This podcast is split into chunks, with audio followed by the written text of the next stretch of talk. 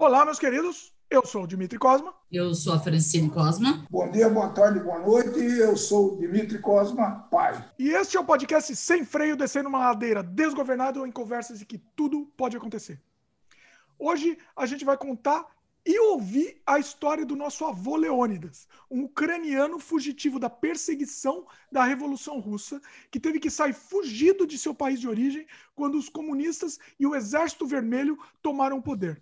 Além de falar um pouco sobre essa incrível história, a gente também vai ouvir o seu depoimento em uma entrevista que a gente gravou com ele e com a nossa avó também há alguns anos, né? Então, assim, hoje vai ser um documento histórico que a gente vai trazer para vocês. Sem dúvida. É... Eu nem lembrava desse, dessa, dessa gravação que vocês tinham feito, mas eh, eu confesso que eu ouvi mais umas duas ou três vezes é, é, sensacional. Assim, a gente já ouvia isso dele mesmo, né? Quando ele contava as histórias, mas ver isso assim, é, rever isso com as impressões dele, assim, é, é muito impactante. Assim, até para gente que já conhece a história, é muito legal.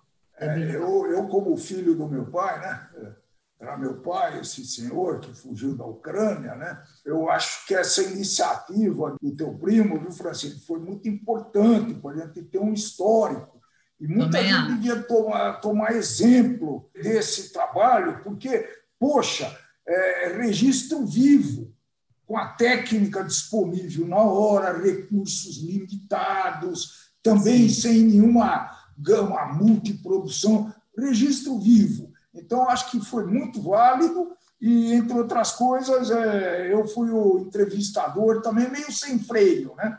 E procurava associar as respostas que ele dava e fazia a próxima pergunta, né? Dar uma sequência lógica para esse relato que ele fez. Né? E foi ainda tomando cerveja, né? Que eu me lembro bem você tomando cerveja. Foi tomando ah, cerveja. Então deve ter sido. Mas eu que não bebo muito, né, Francisco? Deve ter tomado ainda muito, bem. Bom, a gente vai falar um pouco sobre a gravação antes, é, contextualizar vocês também, né? Mas antes, deixa eu fazer o jabá aqui, antes para a gente já começar a nossa conversa. A gente está disponível em vídeo no youtube.com barra Dimitri Cosma e também áudio no Spotify, Apple, Google, Anchor, entre outros. Siga a gente lá para você receber o aviso dos programas novos. A gente está disponível também no dimitricosma.com. Lá você encontra, além desse podcast, você encontra outros trabalhos meus, como os filmes, games, artes, tudo está lá no dimitricosma.com, organizado, canais de YouTube também, está tudo organizado lá para você acessar. E você pode se tornar membro do canal aqui no YouTube, para ter acesso imediato a muito conteúdo exclusivo. Como, por exemplo, meus curtas-metragens. A gente tem um documentário muito legal chamado El Último Caso, um documentário em espanhol, um fato histórico do Peru, uma questão de, do, do terrorismo, do Sendeiro Luminoso. Então, muito legal esse documentário. Está disponível para vocês assistirem na íntegra se você se tornar membro do canal. E também tem um curso lá de efeitos especiais muito bacana também. Você vai ter um monte de conteúdo disponível para vocês assim que vocês se tornarem membros imediatamente, né? E além de você receber esse conteúdo exclusivo, você ainda ajuda a gente a continuar produzindo material 100% independente aqui para o canal. Bom, agora vamos para a conversa aqui. Vamos entender primeiro do que, que se trata, né? Vamos dar um, um overview do que, que o pessoal vai escutar Daqui a pouco a gente vai pôr na íntegra essa entrevista aqui. Eu vou tentar melhorar o som. Ele foi gravado numa situação meio precária. Eu vou tentar melhorar o som dele, dar um, o que for possível, né? Mas vamos de qualquer jeito, vamos dar uma introdução a isso. Quem começa aí? Um áudio precário, a situação precária e ainda com equipamentos precários disponíveis na época, né? Sim. Também. Sim. Esse trabalho foi feito na Casa da Praia, em São Sebastião né? É, escolhemos um quarto lá que tinha uma estrutura melhor, uma posição melhor, e foi feito lá, e foi feito à noite, acho, aquele vídeo, né? Foi, foi à noite. Foi à noite que foi feito aquele vídeo. E foi legal, porque eu falei agora há pouco sobre registro vivo, né? Muitas coisas a gente não sabia, ficou sabendo naquela oportunidade, né? Então, é, é, talvez seja a maior riqueza disso daí. Né? É, eu não sei se eu, vamos dar um contexto. Vamos dar um contexto, vamos falar um pouco tá. sobre. Para o pessoal já assistir sabendo um pouco, né? Tá. Eu acho então, que é meu, meu pai era filho de um fazendeiro que tinha aparentemente muito boa posição, uma posição social, fazendeiro, fazenda de trigo, ele sempre falava isso daí, tá certo? E numa fazenda muito grande, e além disso, era um líder político na Ucrânia. E meu avô também pra, por coincidência, Dmitry Cosma. Né? Ano, Dimitri, vamos por ano aí, porque é, acho que isso é importante para entender o contexto. Meu pai é de 1900, era, é, nasceu em 1906. Seis, isso, isso mesmo. E, e, isso começou a acontecer. Então, tinha aquela vida tranquila deles, com bastante prestígio, com recursos e tudo isso, e e, se não me engano, ele cita lá no vídeo, uh, em 1915 foi a fuga. É. Foi ele, quando então, começou com... as perseguições da Revolução é, Russa, é, que culminou em 2000, em 2000 ó, 1917, né? A Revolução é, mesmo foi 17. Mas ele, ele, então ele, eles tiveram que fugir rapidamente numa noite. Eles vão relatar, ele vai relatar isso com bastante detalhes, né? E, num navio turco, né? E com bombas sendo atiradas querendo pegar o navio. É um relato meio arrepiante isso daí, né? E ele tinha uma característica, né? Ele até quando eu conheci o meu pai, morreu com 94 anos, qualquer barulho, né? Ele ficava muito assustado. Então eu imagino que tenha vindo esse trauma, né, tenha, tenha vindo dessa ocasião. Você imagina, é, é hoje em dia a gente tem até nome para isso, né? Eles chamam é, transtorno de estresse pós-traumático, né? Imagina uma criança de 11 anos de idade, provavelmente os pais estavam gritando, é, estavam, né, sei lá, rezando, porque eles eram religiosos, eram, eram cristãos ortodoxos, né? E então é essa saga, esse essa família, né? Eles deixaram apenas um irmão na o meu pai deixou apenas ficou apenas um membro dessa família na Rússia porque ele já estava servindo ao exército. Então, exército branco, acabou... né? Importante. O exército branco. Porque assim, vamos contextualizar. Francine que é mais mais, mais... É, eu não é... Fala, quer contextualizar? Na verdade, o que acontece? O Exército Branco era o da situação do czar Nicolau II, uh, e daí tinha os revolucionários, que esses eram, é, é, eles montaram né, um movimento comandado pelo. Nossa, agora vai me fugir qual deles é, eu sempre confundo. Trotsky, é. Lenin, ou eu sempre confundo todos eles. Mas Stalin okay. veio depois. É, é, o Stalin veio depois, né? mas se não me engano foi o Lenin, é, encabeçado pelo Lenin, e eles comandavam o Exército Vermelho, que era o, exército que estava tomando o poder, né? Só que eles estavam tomando o poder de uma maneira extremamente brutal. É, era literalmente um mato quem não apoia a, a, a, revolução, né? Que era o que eles queriam. Eles queriam tirar o czar do, do governo e, e, e finalmente difundir as ideias socialistas e montar um governo socialista. É, eu, eu estou lendo outro, mas eu, eu, li dois livros de Tolstói. Tolstói. O ano, então, uma foi o clássico Ana Karenina, né? Ana é. Karenina é. para nós, e, e ele descreve de uma maneira muito rica a sociedade da época, né? eu, eu me transportei, eu consegui enxergar o que o, o meu pai falava com esse lendo esse livro, né? Era uma sociedade muito especial, muito avançada, né? Francine, como é que uma uma é, influência enorme da França, né? sem dúvida. O, o, o, e, e tanto é que tinha essa influência que o meu pai, antes de chegar no Brasil, onde ele estudou, onde eles ficaram? Na França. Na França. Dando um spoilerzinho do documentário, acho que dá para dar, né? É, Essa porque fa... ele não ficou só na França, né? Ele não, não, é isso Turquia, que eu vou falar. Né? É, é, essa família, essa família perambulou o mundo, né? Basicamente a Tchecoslováquia, que eram alguns países que recebiam esses imigrantes, né? Esses fugitivos, esses exilados, né? Na verdade, eles foram. Ou refugiados, né? Refugiados, é, refugiados melhor. Refugiados. E a, a influência da França era tão grande que eles finalmente foram morar na França. E o meu avô Dimitri, ele, ele a família, eu acho que ele conta isso daí. É, a família ganhava a vida e sobrevivia fabricando o quê? Velas. Velas. Mas eles já começaram a fabricar vela quando eles chegaram na Turquia do barco, né? Eles já montaram no centro de Istambul uma fábrica de velas, né? E daí eles levaram a fabricação de velas para a França. É, então é, é, uma, é uma verdadeira saga mesmo, né? E para uma família dessa conseguir, né? Meu pai era engenheiro, ele era mecânico, coitado, e aeronáutico, né? E ele trouxe os dois diplomas, impressionante a memória dele, com lembrando dos professores, até o nome dos professores. Inclusive, apareceu uma foto, Francisco, dos colegas dele.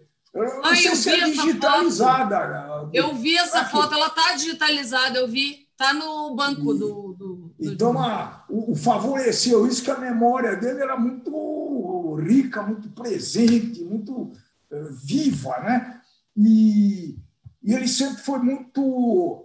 Essa saga, vocês vão lá entender no filme, culminou né, a nossa família, como é que aconteceu a nossa família. É, na verdade, eles se pulverizaram, né? Depois os irmãos, né? É, é ele foi largando, né?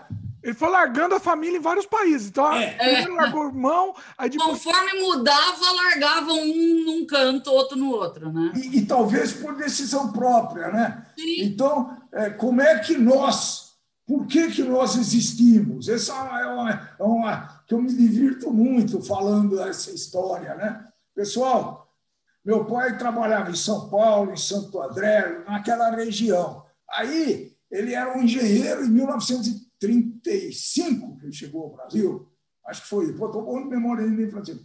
E, e ele, nessa época, tinha uma escola de engenharia em São Paulo, que era a Escola Politécnica.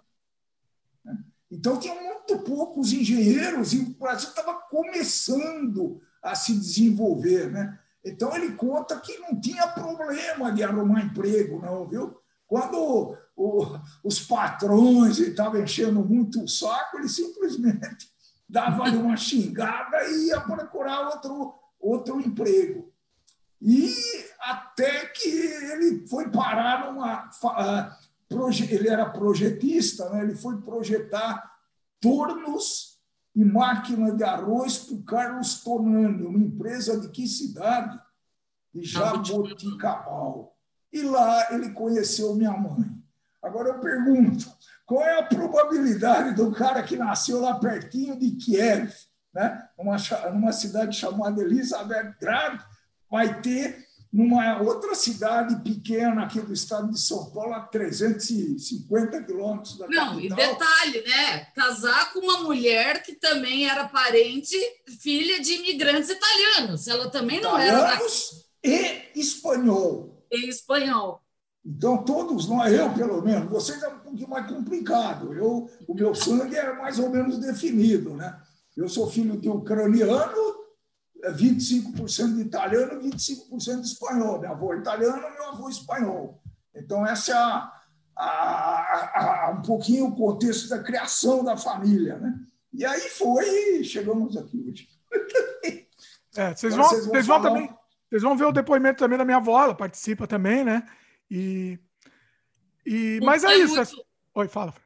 Não, o que eu, o que eu achei muito é, é, interessante, assim, né? Que a gente conviveu muito tempo com ele, é, porque quando ele faleceu eu já tinha idade, eu já né, dirigia, por sinal, então é, é, é que ele lembra a, a, a, a história dele fazia parte da no, do nosso cotidiano. Porque, invariavelmente, ele inseria histórias no meio. Então, por exemplo, eu lembro muito bem que ele, ele, é, ele trocava algumas palavras, né? É, porque, óbvio, né? O, o, o idioma é diferente. E, e, era muito engraçado que daí ele, ele mencionava a palavra. Então, assim, é, é, ele queria mostarda, ele pedia mostarda, gurtitsa, me vê a gurtitsa. Ele pedia a, a, a coisa em russo, só ele falava russo, né?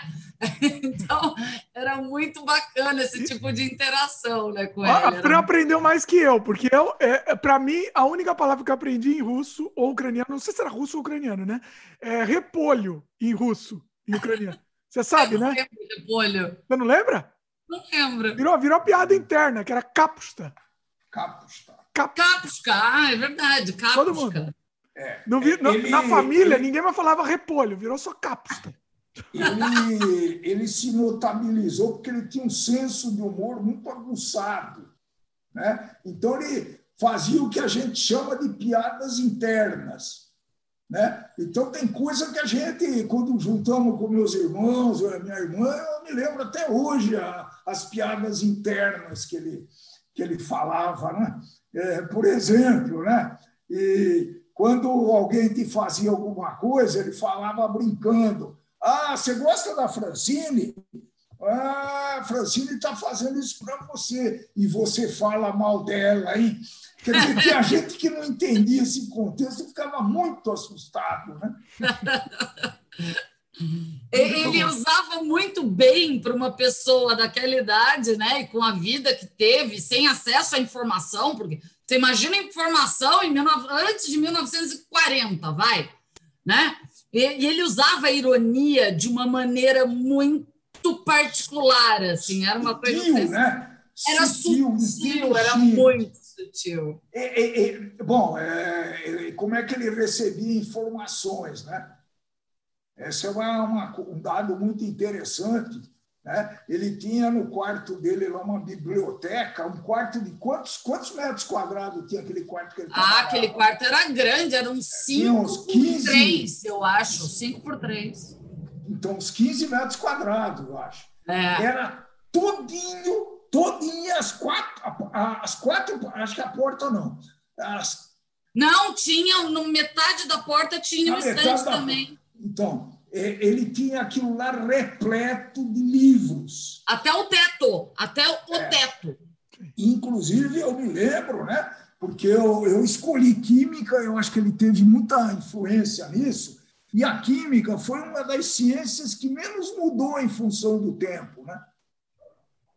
É incrível. É verdade, é uma verdade. Descobriram-se alguns elementos, né? mas não teve Só muita... que já estava previsto isso. Ah.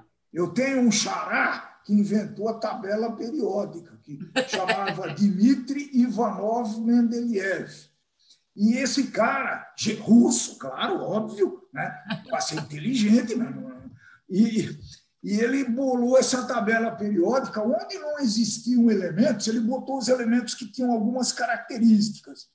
Né? Ele chama é, número atômico, número de átomos, número de elétrons. Então, ele fez uma, uma família de elementos químicos. E aonde não existia, ele falou: ó, oh, aqui vai ter um elemento que vai ter tais e tais características. E isso foi descoberto muito tempo depois, né? com, a, com, a, com a mineração. É uma coisa impressionante. E ele tinha essa informação, ele era muito. Eu, eu acho, eu acho que ele viveu quantos anos à frente do tempo dele, hein? Olha, eu diria no mínimo uns. Eu acho que mais. Eu acho que no mínimo uns 30 anos à frente é, do tempo. Eu, eu, me lembro de duas coisas para a gente não cansar mais é, o pessoal. Né? Ele chegou em Mogi das Cruzes. Veio, aí a família inteira mudou de Jabuticabal para Mogi das Cruzes e ele, em Mogi existia a mineração geral do Brasil do Macari, inclusive, viu, Dimitri, se não me engano. O Macari parece que era é, parente do dono da mineração. Essa mineração já era velha em 1958, já era velha. E saía um fogo enorme A cidade inteira via aquele fogo. Não sei se Francine. Das chaminés. Acho que a Francine talvez lembra. Eu e, lembro, elas foram demolidas. Eu, eu assisti a, demol... a implosão delas. Foi famoso. E ele, e ele conseguiu uma entrevista com o, o gerente, o dono da mineração, para tentar aproveitar aquela energia que era perdida, aquela energia térmica enorme que era perdida, transformar num jeito de transformar isso em energia elétrica, eh, via vapor, que naquela época já tinha. Os caras não quiseram nem conversar com ele quando ouviram a ideia. Exatamente. Quer dizer, completamente fora. Os caras estavam errados? Provavelmente não, né? Só o vô que estava na época errada, né? Ele, é, ele viveu na época errada. É. E outro foi aonde eu trabalhava. Eu vivenciei muito forte. Não, só lembrando que isso da energia térmica para ser aproveitada, hoje em dia é feito em todo lugar que usa queima e produz calor. Nossa. Entendeu? Então, quer dizer, Nossa. hoje isso é comum até. E, e, e, o que é interessante é que eu trabalhava numa empresa de café solúvel, eh, extraía o café em grande quantidade e depois jogava fora aquela borra, né? E ele me falou, pô, Dimitri, vem aqui, vamos aproveitar essa, essa, essa borra. O que, que vocês fazem com essa borra? Não sabemos o que fazer, joga fora. Pelo amor de Deus, isso dá um humus impressionante, é de muito boa qualidade, é, é comparável ao humus de Minhor. Ah, pai, o que, que é isso? Isso não vai dar certo, né? Eu, como que ironizei, como que eu, eu não, não dei devida importância a, essa, a esse fato.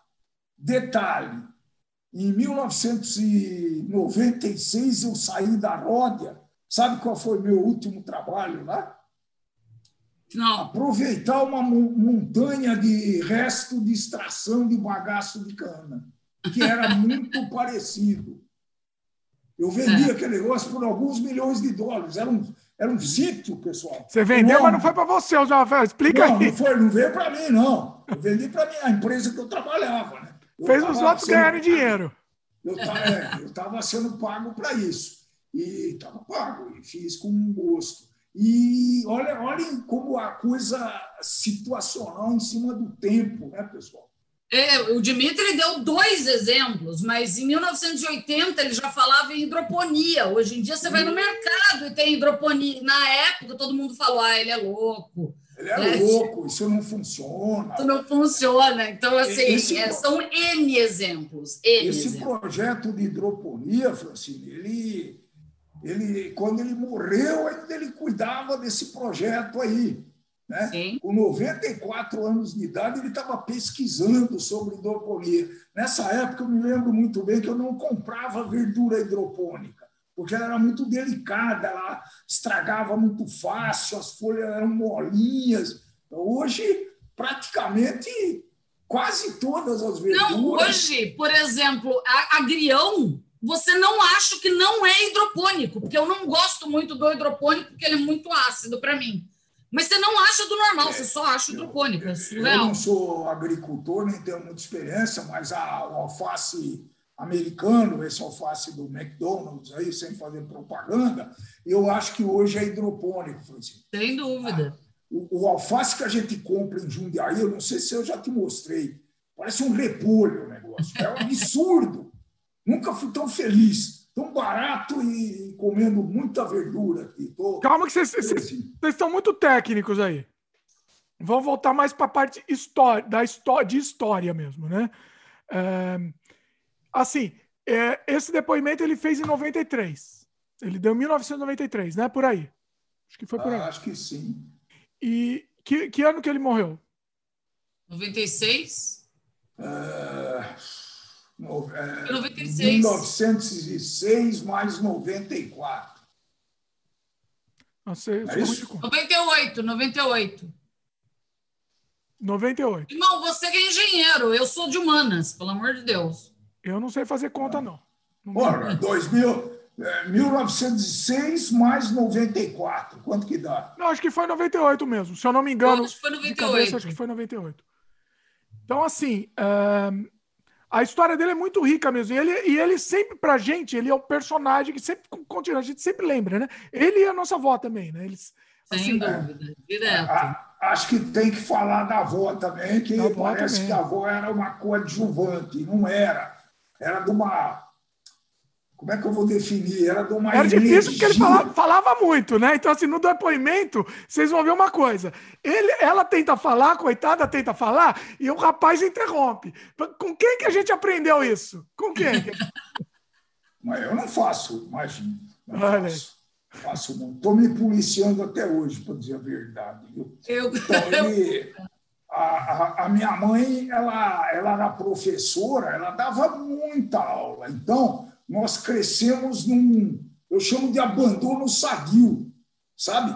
Que todo mundo sabia um pouco, é verdade, abandono todo mundo sadio. sabia um pouco até onde podia ir, né? E naquela época você podia fazer coisas, podia fazer coisas, você pegar uma bicicleta, sumir de manhã e voltar no final da tarde era uma coisa muito normal. E ela, como professora, foi uma, um esteio da família, até porque o meu pai trabalhava muito nessa época vida do, desse camarada. Em 1958, saía de um subúrbio em Mogi das Cruzes, às quatro e meia, cinco horas da manhã. Acho que era isso. Chegava em São Paulo, trabalhava o dia inteiro e voltava, chegava em casa às sete e meia, oito horas da noite. Todo santo dia. E depois, o que, que ele queria fazer? Dá aula para o Dimitri. Dá aula para o Dimitri. Você imagina um moleque, né? Pô, tava lá. Puta vida, como ele me chamava? Não, e lembrando que, né, que depois, quando ele se aposentou, ele virou, virou não, né? Porque ele sempre foi professor, e daí ele, ele passou a ser, em tempo integral, professor, né? E ele dava muita aula, né? Dá. Ele tem uma característica, dá muita aula e cobrava muito. Para nós era muito pouco. Eu falava, pai, tem que aumentar um pouquinho, você está com a agenda cheia. A agenda dele era uma, um quadrinho que ele tinha nessa, nessa biblioteca, nessa sala, mas estava lotado. Falei, pô, aumenta um pouquinho, você vai trabalhar menos e você vai ganhar mais. Não. Minha obrigação é ajudar brasileiros a, a se formar, a, a, a, o conhecimento e tudo isso. Né?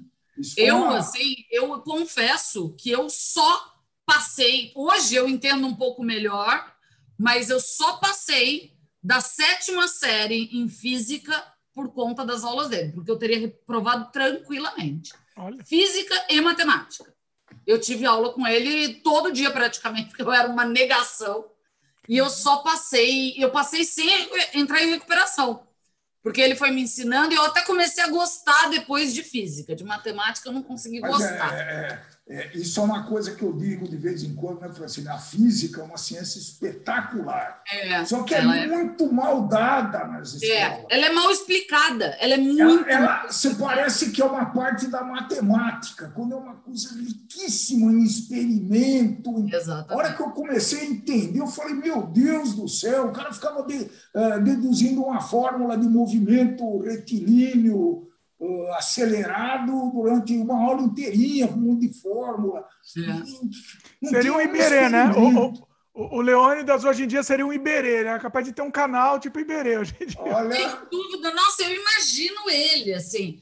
Uh, outro, um, um grande arrependimento da minha vida é, foi não aprender russo com ele. Que hoje eu estou pastando para voltar a aprender russo. Está sendo um parto. Ele tá pra quê? A, a Francine aprendendo russo, para quê, meu filho? Tá bom. Aprende. Ele estava muito disponível para todos nós. Exatamente. e eu tive aula com ele. Eu comecei a ter aulas, mas eu me interessei por isso já quando ele estava bem mais velho, entendeu? Eu podia ter me interessado por isso bem mais novo, e até porque seria muito mais fácil para aprender, né? O cabeça oca, né? Aí eu fui tentar fazer isso um pouco mais velha com ele, daí eu não conseguia, porque eu tinha um monte de travas assim. E hoje eu estou passando para aprender. Ele era um incentivador dos netos a lerem, certo, seu Dimitri? Oh, ele, é, pois é. Impressionante. Ele Como me... é que funcionava? A gente chegava sábado, conta a história aí. Eu todo, toda vez ele me levava lá no sebo para escolher um monte de, de, de, livro, revista, enfim. Isso era um negócio. Tem alguns que você tem até hoje, né? Tem até hoje. Tá aí, tá aí, tá aí na casa do, do rapaz. Eu e eu, eu sou assim, eu, eu virei. Eu, todo mundo sempre criticou meu avô, porque ele era uma criatura muito peculiar, assim mesmo, né? Ele tinha as coisas dele, e hoje eu sou muito isso. É, de, de, de, tipo, não, é, uma coisa sempre você pode usar a criatividade, porque a gente falava que era gambiarra, né? Que era ou acumulava coisa, porque ele realmente ele juntava coisas que ele achava que podia ressignificar, é, mas ele também tinha, acho que por conta da, da toda a necessidade que ele passou durante essa fuga dele maluca, é, ele, ele tinha muita criatividade para ressignificar as coisas, assim. Nossa, e hoje eu uso, na verdade, tem um, hoje em dia tem um curso pago que é caro para você reaprender criatividade e ressignificar as coisas. Entendeu? É um curso caríssimo, custa 4 mil reais, e meu avô já fazia isso. Então, assim, é, é surreal e eu, eu uso na minha vida inteira todos os dias. Todos o grande os... incentivador, Francine, dos projetos dele foi o seu pai, também chamado de Leonide até porque morava na mesma cidade, tinha a mesma profissão, né? que é engenheiro mecânico também, coitado, vai fazer o quê? Né? E, e eles, eles se davam muito bem uh, até um certo ponto. Chegava uma hora que teu pai ficava nervosinho, né? Ele queria continuar pai, a pesquisa. Meu pai da época, meu pai da época, até com a gente, ele era meio assim. Porque mas... ele queria que a coisa acontecesse, né? Ele, ele vinha me procurar. Porra, o meu pai, a gente fez, trabalhou, deu certo, agora ele quer fazer mais uma experiência, vamos fazer. É, meu pai sempre foi assim, ser muito prático, né? Ele quer se livrar dos problemas que ele tem na fila dele e ele queria realmente executar. E meu avô, o que ele gostava é, é, é. é do processo criativo, né? Isso. Você analisar o processo, o que aconteceu, qual foi o resultado, vamos refazer o projeto, refaz o projeto. E isso é muito legal, eu acho, do voo. Eu me lembro que esse eu participei, teu pai também participou, acho que fomos nós dois, porque tinha alguma coisa da minha profissão, né? Eu, é muito usado o óleo de, de folha de eucalipto, né? a famosa citriodora. E a gente, Mogi é um dos lugares que mais tem eucalipto. Tinha, hoje nem sei se é tanto, né? Acho aquela, regi aquela região tem muito eucalipto. E a gente a, a, sabia que eles jogavam fora aquelas folhas. E a gente queria fazer uma empresa que extraísse óleo essencial do eucalipto. Esse projeto andou mesmo, viu? Teu pai fez as colunas, é, andou bastante. Só que né, a, a gente esqueceu um ponto nevrálgico da pesquisa. O, citra, o eucalipto que se plantava em Mogi era de outra espécie. E o óleo hum. essencial não valia quase nada não era citriodora, que é esse que tem sauna, esses. É, esses é, é, isso aí eu me lembro muito bem desse negócio aí. Nossa. Olha aí. Muito bom. Assim, fala, Fran. Não, é, é basicamente isso. O que eu acho é o seguinte, é, essa foi uma forma que a gente encontrou, porque se ele tivesse vivo hoje em dia, com certeza ele estaria participando do Sem Freio também, certo? Ele, ele estaria participando. Essa foi uma forma que a gente encontrou, inclusive, para ele participar do Sem Freio. Ele e minha avó também. Minha avó também tivesse. E, na verdade, ia ser um, uma, uns episódios mais, mais complicados de você conseguir entender alguém, porque ser um monte de gente gritando. Então, vocês não iam entender muita coisa se fosse um episódio com ele mesmo. Todo mundo berrando. Todo mundo berrando, e ele ainda mais ou menos no idioma enrolado dele, ia ser surreal. Falava alto também, Também. Falava muito alto. Saudade, viu? Saudade. Vamos deixar o pessoal agora? Vocês têm mais alguma coisa a dizer ou vamos? Não, vamos... não, bora, bora assistir, bora assistir. Seguinte, só pedir desculpas de novo pelo áudio, não tá o ideal, mas é o que tem e é um registro histórico. Eu editei um pouco para dar uma melhorada no que é possível, né? Mas mesmo assim não tá um áudio perfeito.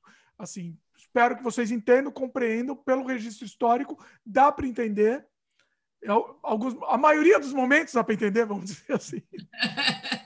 E, mas é legal, pela história, pela história de vida dele, depois da minha avó também, aí ele conta quando se encontraram, se conheceram, aí a história vai para frente também, né? Então, assim, pelo esse registro histórico, eu acho que vale a pena ser escutado mesmo.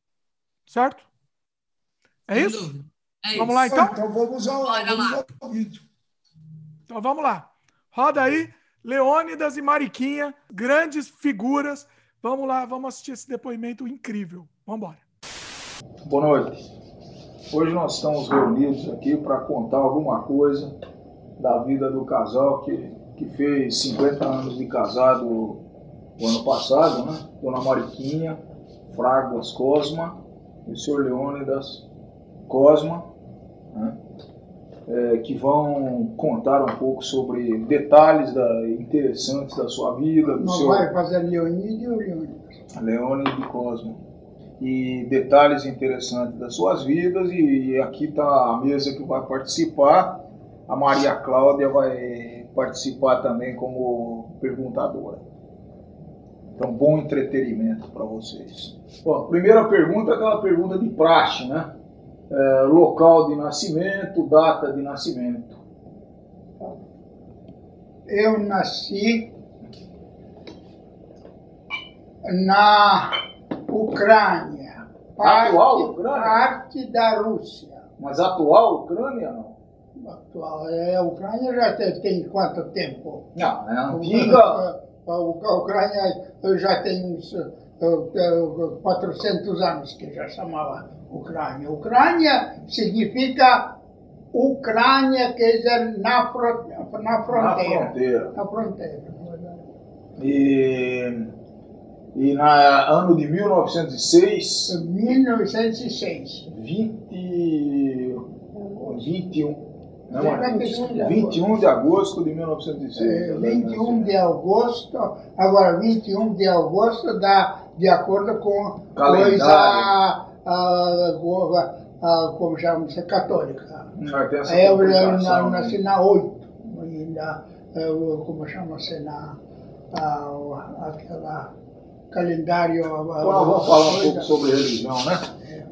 Agora, os seus pais, bom, seu pai se chamava Dimitri e sua mãe Prascóvia. Agora, você lembra do nome dos seus avós? Claro. Da, da, como chama-se? Da pai, ele era Dmitri Timofeevich, Timóteo, Timofei.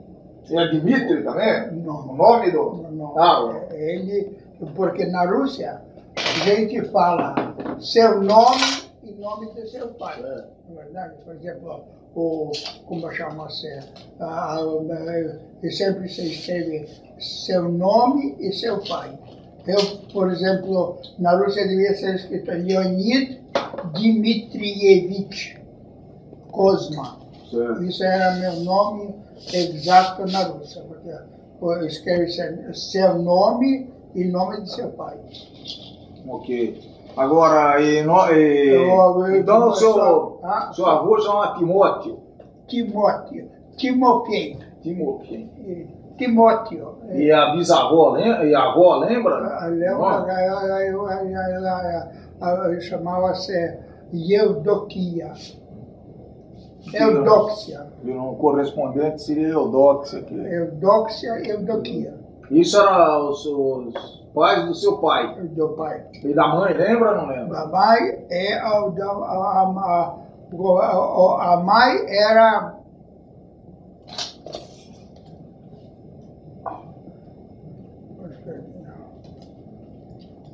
Então, repetindo, o nome do, da sua seu avô.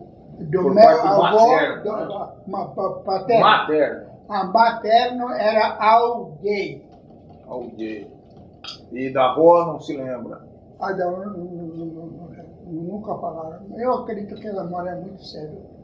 Como é que era a mulher na Rússia? Como é que eles tratavam a mulher? Era muito Normal? Não, como assim? Não, como? Não, não, lógico que ela, tinha uma inferioridade. também, mas é, em todo lugar era. Não, mas era muito notável a inferioridade. Inferioridade não. Agora, porque social. já, por exemplo, você vê, no século passado, ah, os ah, escolas superiores não tinham, não tinham alunos a mulheres. A mulheres não? E, mas no meu tempo, a minha, a minha irmã, minhas irmãs, na verdade, estudavam, começaram a estudar superior na capital da Ucrânia e depois passaram para Moscou. Com meus, como chama-se? Aquela que morreu, aquela Helena, etc. Ela estudava artes.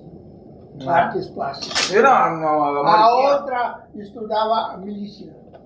E a senhora sentia diferença naquela época? Tinha muita diferença entre homem e mulher, o tratamento que era dado?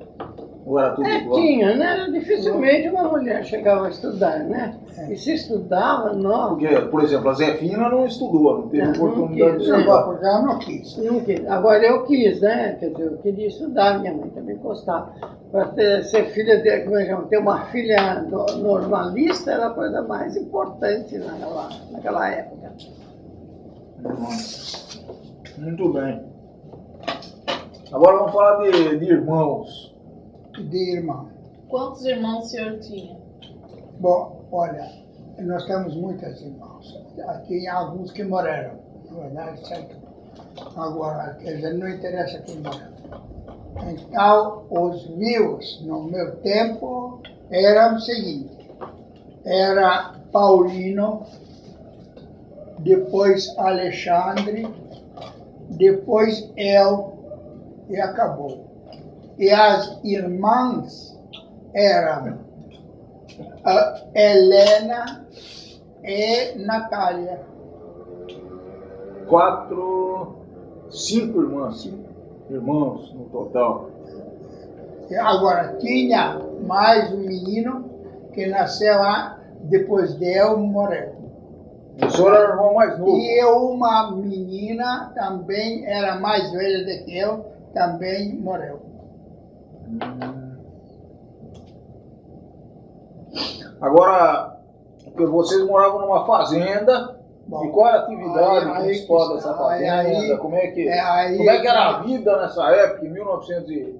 Que o senhor se lembra de que idade que o senhor se lembra? Não, olha, o meu avô,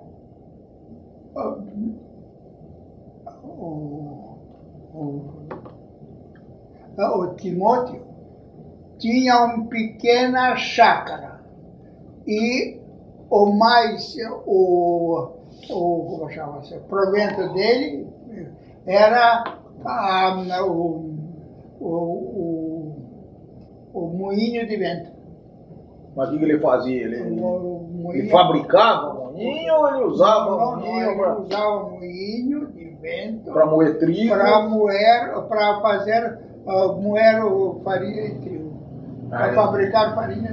Hum, O meu pai era já muito mais, oh, como se diz, mu- muito mais ah, esperto, etc, etc. Então ele aumentou a coisa e virou uma fazenda. Nessa fazenda que eu nasci.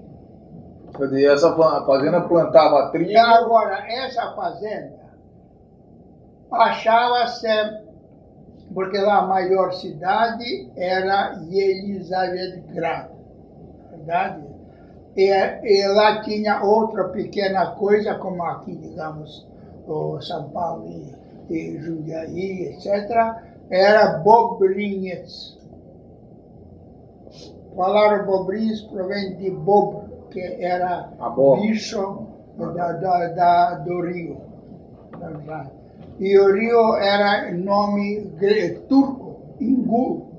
Sabe por quê? Porque isso pertencia no século XVII os turcos que conquistaram e, e como chama-se, e, e ficaram lá bastante tempo. E o nome do rio era Bom, nome turco. Aí, aí eu tinha a fazenda que explorava basicamente trigo Trigo, e moía esse trigo. no depois- trigo e girassol. Ah. Trigo, girassol, milho. Ah, o senhor se lembra alguma coisa interessante? Nessa época o senhor tinha quanto que idade? Tinha, idade, como chama-se? De 4, 5 anos. A Cláudia faz sempre uma pergunta, né? Que é qual a idade, qual a menor idade que o senhor se lembra?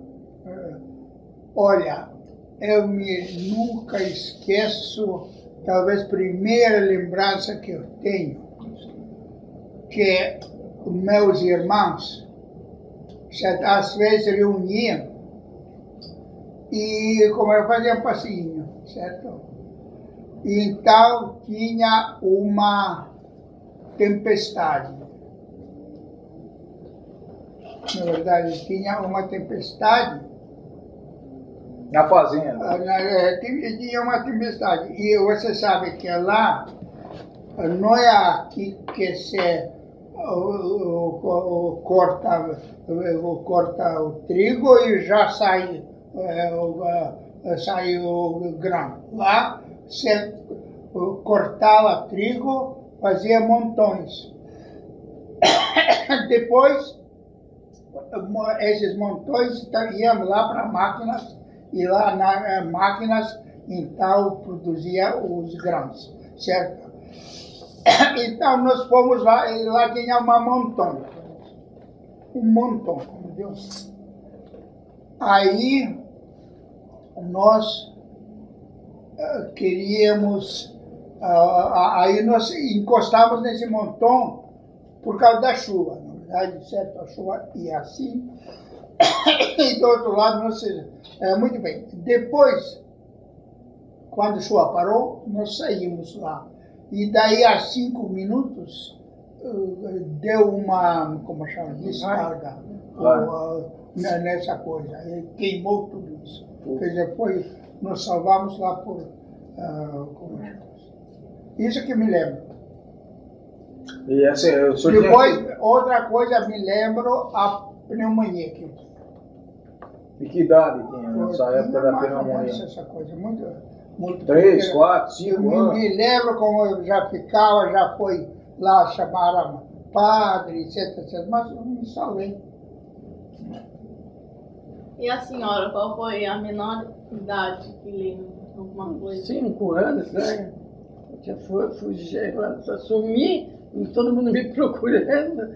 A casa tinha muitas crianças e foram me achar embaixo de uma cama dormindo. Eu era quietinha, né? é, que eu lembro que uns cinco anos, depois de sete anos também uma vez, eu, eu saí, fui na casa da tia Maria, e eles tinham uma quitanda, né? Aí eu cheguei em casa, tinha a tia Cristina, estava assim sentada. Agora também tem outra lembrança, é automóvel, porque meu tio, na verdade, ele eh, tinha o primeiro na, na toda a região tinha automóvel. E me lembro, andava lá no automóvel dele. Isso também lembro. Aí eu, cheguei, aí eu cheguei em casa, a tia Cristina sentada num, num degrau assim da escada, e ela falou, ai, estou com vontade de chupar uma mexerica. Eu falei, na casa da tia Maria tem bastante mexerica na barriga. Aí todo mundo deu risada e até hoje ninguém esquece dessa passagem, né? A Dita, os meninos também lembravam. Aí depois já... Você está funcionando? Está funcionando.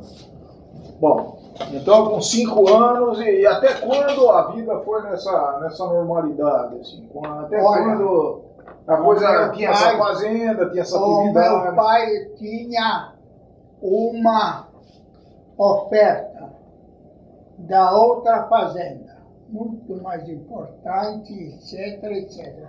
Agora, então ele vendeu aquela e comprou, comprou outra. Agora, coisa, parte financeira eu não entendo, porque aquela outra fazenda era um colosso. Né? Como ele comprou, não está não, não, não, não, não sei.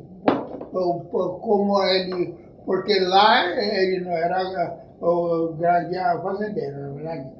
E agora, quando mudou agora na outra fazenda, que era mais para norte, que chamava-se Fedorki é, o senhor se lembra se seu pai tinha alguma atividade política? Assim, é, logo, é, mas não, ainda não, é, era, era tudo monarquia, etc.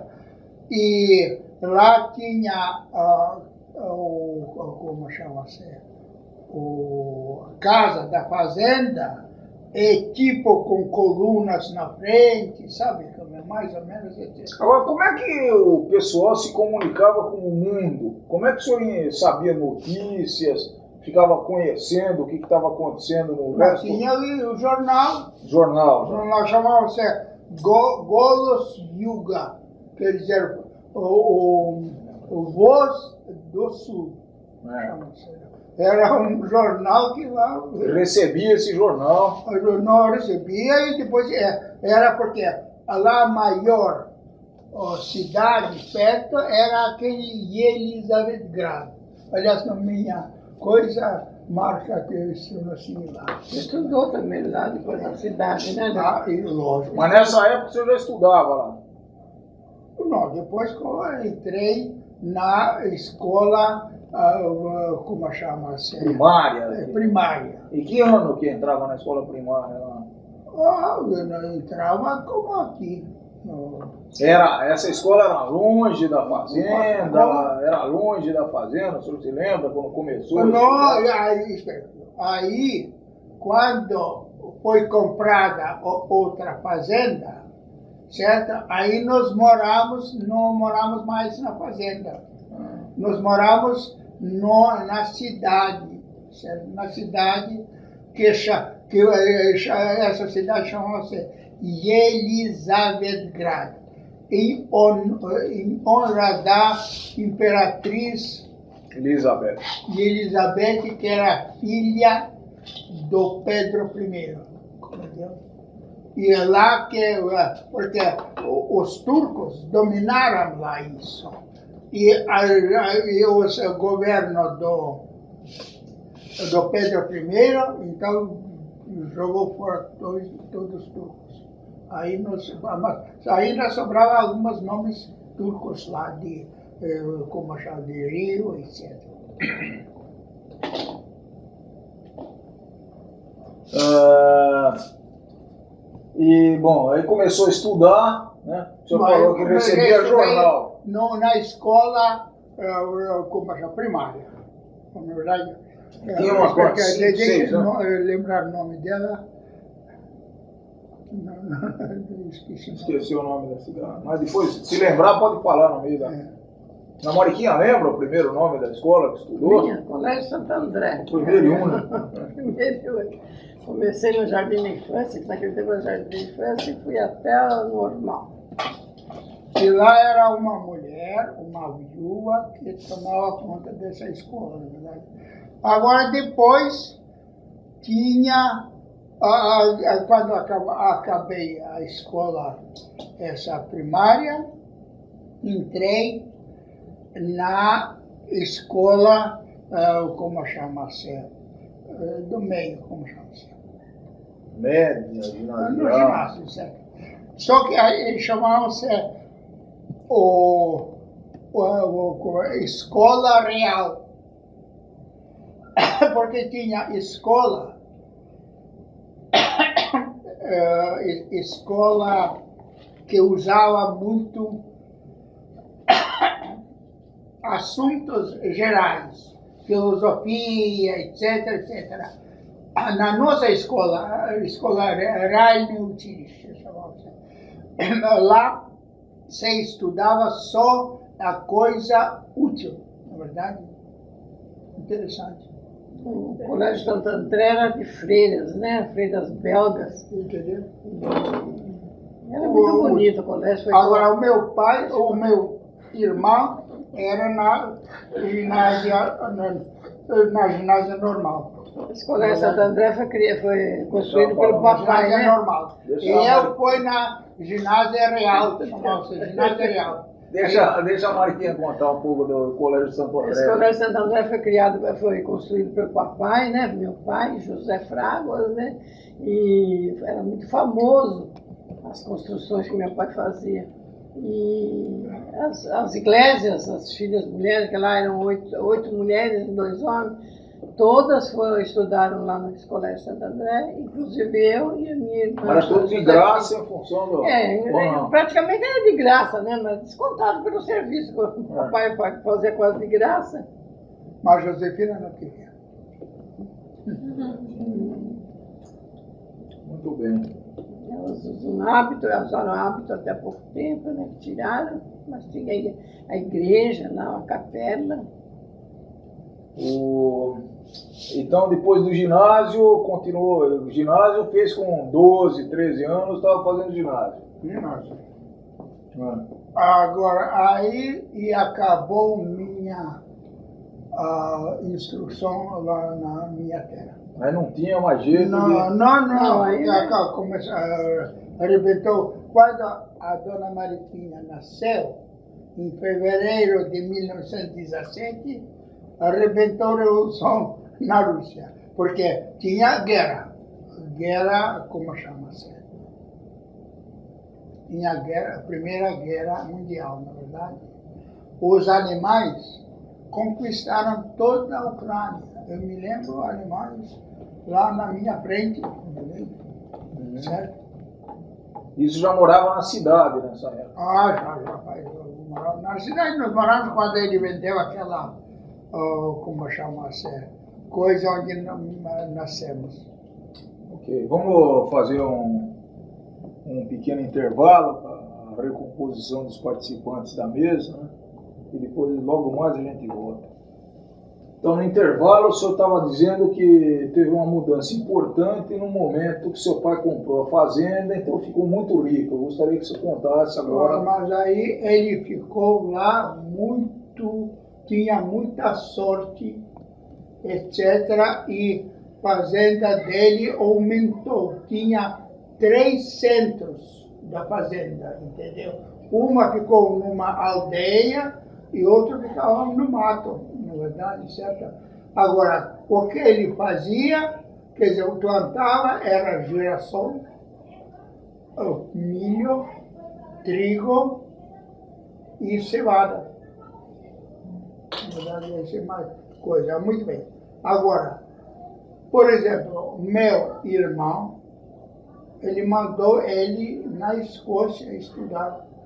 E era normal na época fazer isso daí. Ah, lá, na, da Rússia mandavam lá, em todo lugar. Aí ele mandou, mas eu não sei porquê, na Escócia, em eh, como é, Edimburgo. Na verdade, ele lá estudava engenharia mecânica.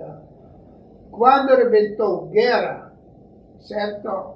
Aí ele tinha que eh, voltar, voltar para coisa e não voltou pela Europa, voltou pela Escandinávia na verdade, pela, pela Escandinávia, pela Suécia, pela Noruega, Suécia, e, de, eh, eh, São Petersburgo, etc, etc. Quem Tá? chamou ele? A família ou o governo chamou para ele participar da guerra, alguma coisa assim? Porque, eh, O seu irmão Paulino, né? eh, Que era que estava estudando eh, na, Escócia. E assim, agora, quando ele saiu, quer dizer, voltou para a Rússia, na nossa cidade onde nós moramos, aquela Elizabeth tinha uma academia de, de cavalaria, quer dizer, uma escola, certo? É o maior da toda a Rússia, na verdade, certo? E ele entrou nessa academia e formou-se como oficial de cavalaria. Nessa altura a guerra já estava. Já, já, já andava, já começou. Agora, por que essa guerra? Como é que foi? Essa guerra, você sabe como ela arrebentou.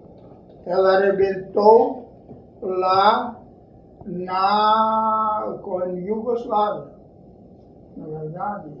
Acontece que um sérvio matou o, o, como chama-se, o, o herdeiro de trono de, eh, da, da Áustria, verdade?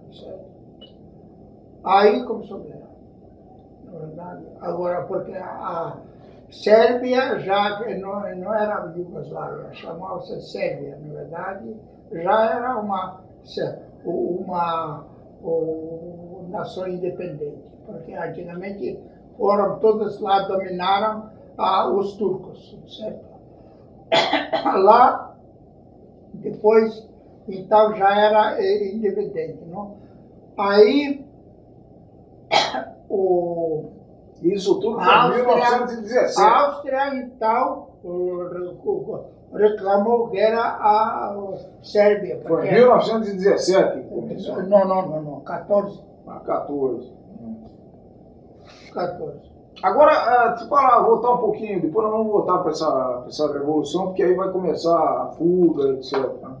Agora, como é que. Você falou que tinha uma fazenda muito grande, que era muito rico. Como é que os empregados dessa fazenda eram tratados? O senhor se lembra de algum, O meu pai, de algum fato que olha, mostrava depende. isso? Um foram tratados que nem escravos.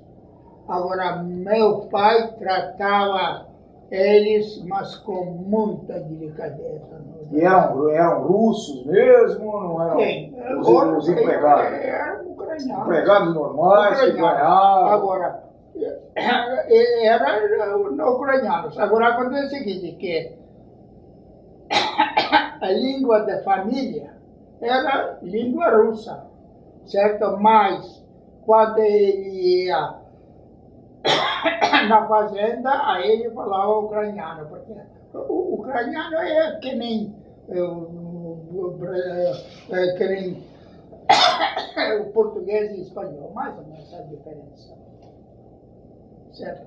Agora, por que saiu essa coisa de Ucrânia? Isso é precisa começar antes, no século XVII, na verdade. Ah, vamos, vamos voltar então para. Então, estourou a guerra e.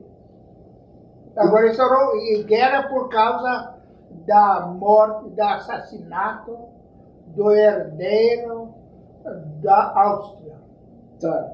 certo? Aí, Áustria, então, ah, como chama-se, invadiu ah, o, o Sérvia, certo?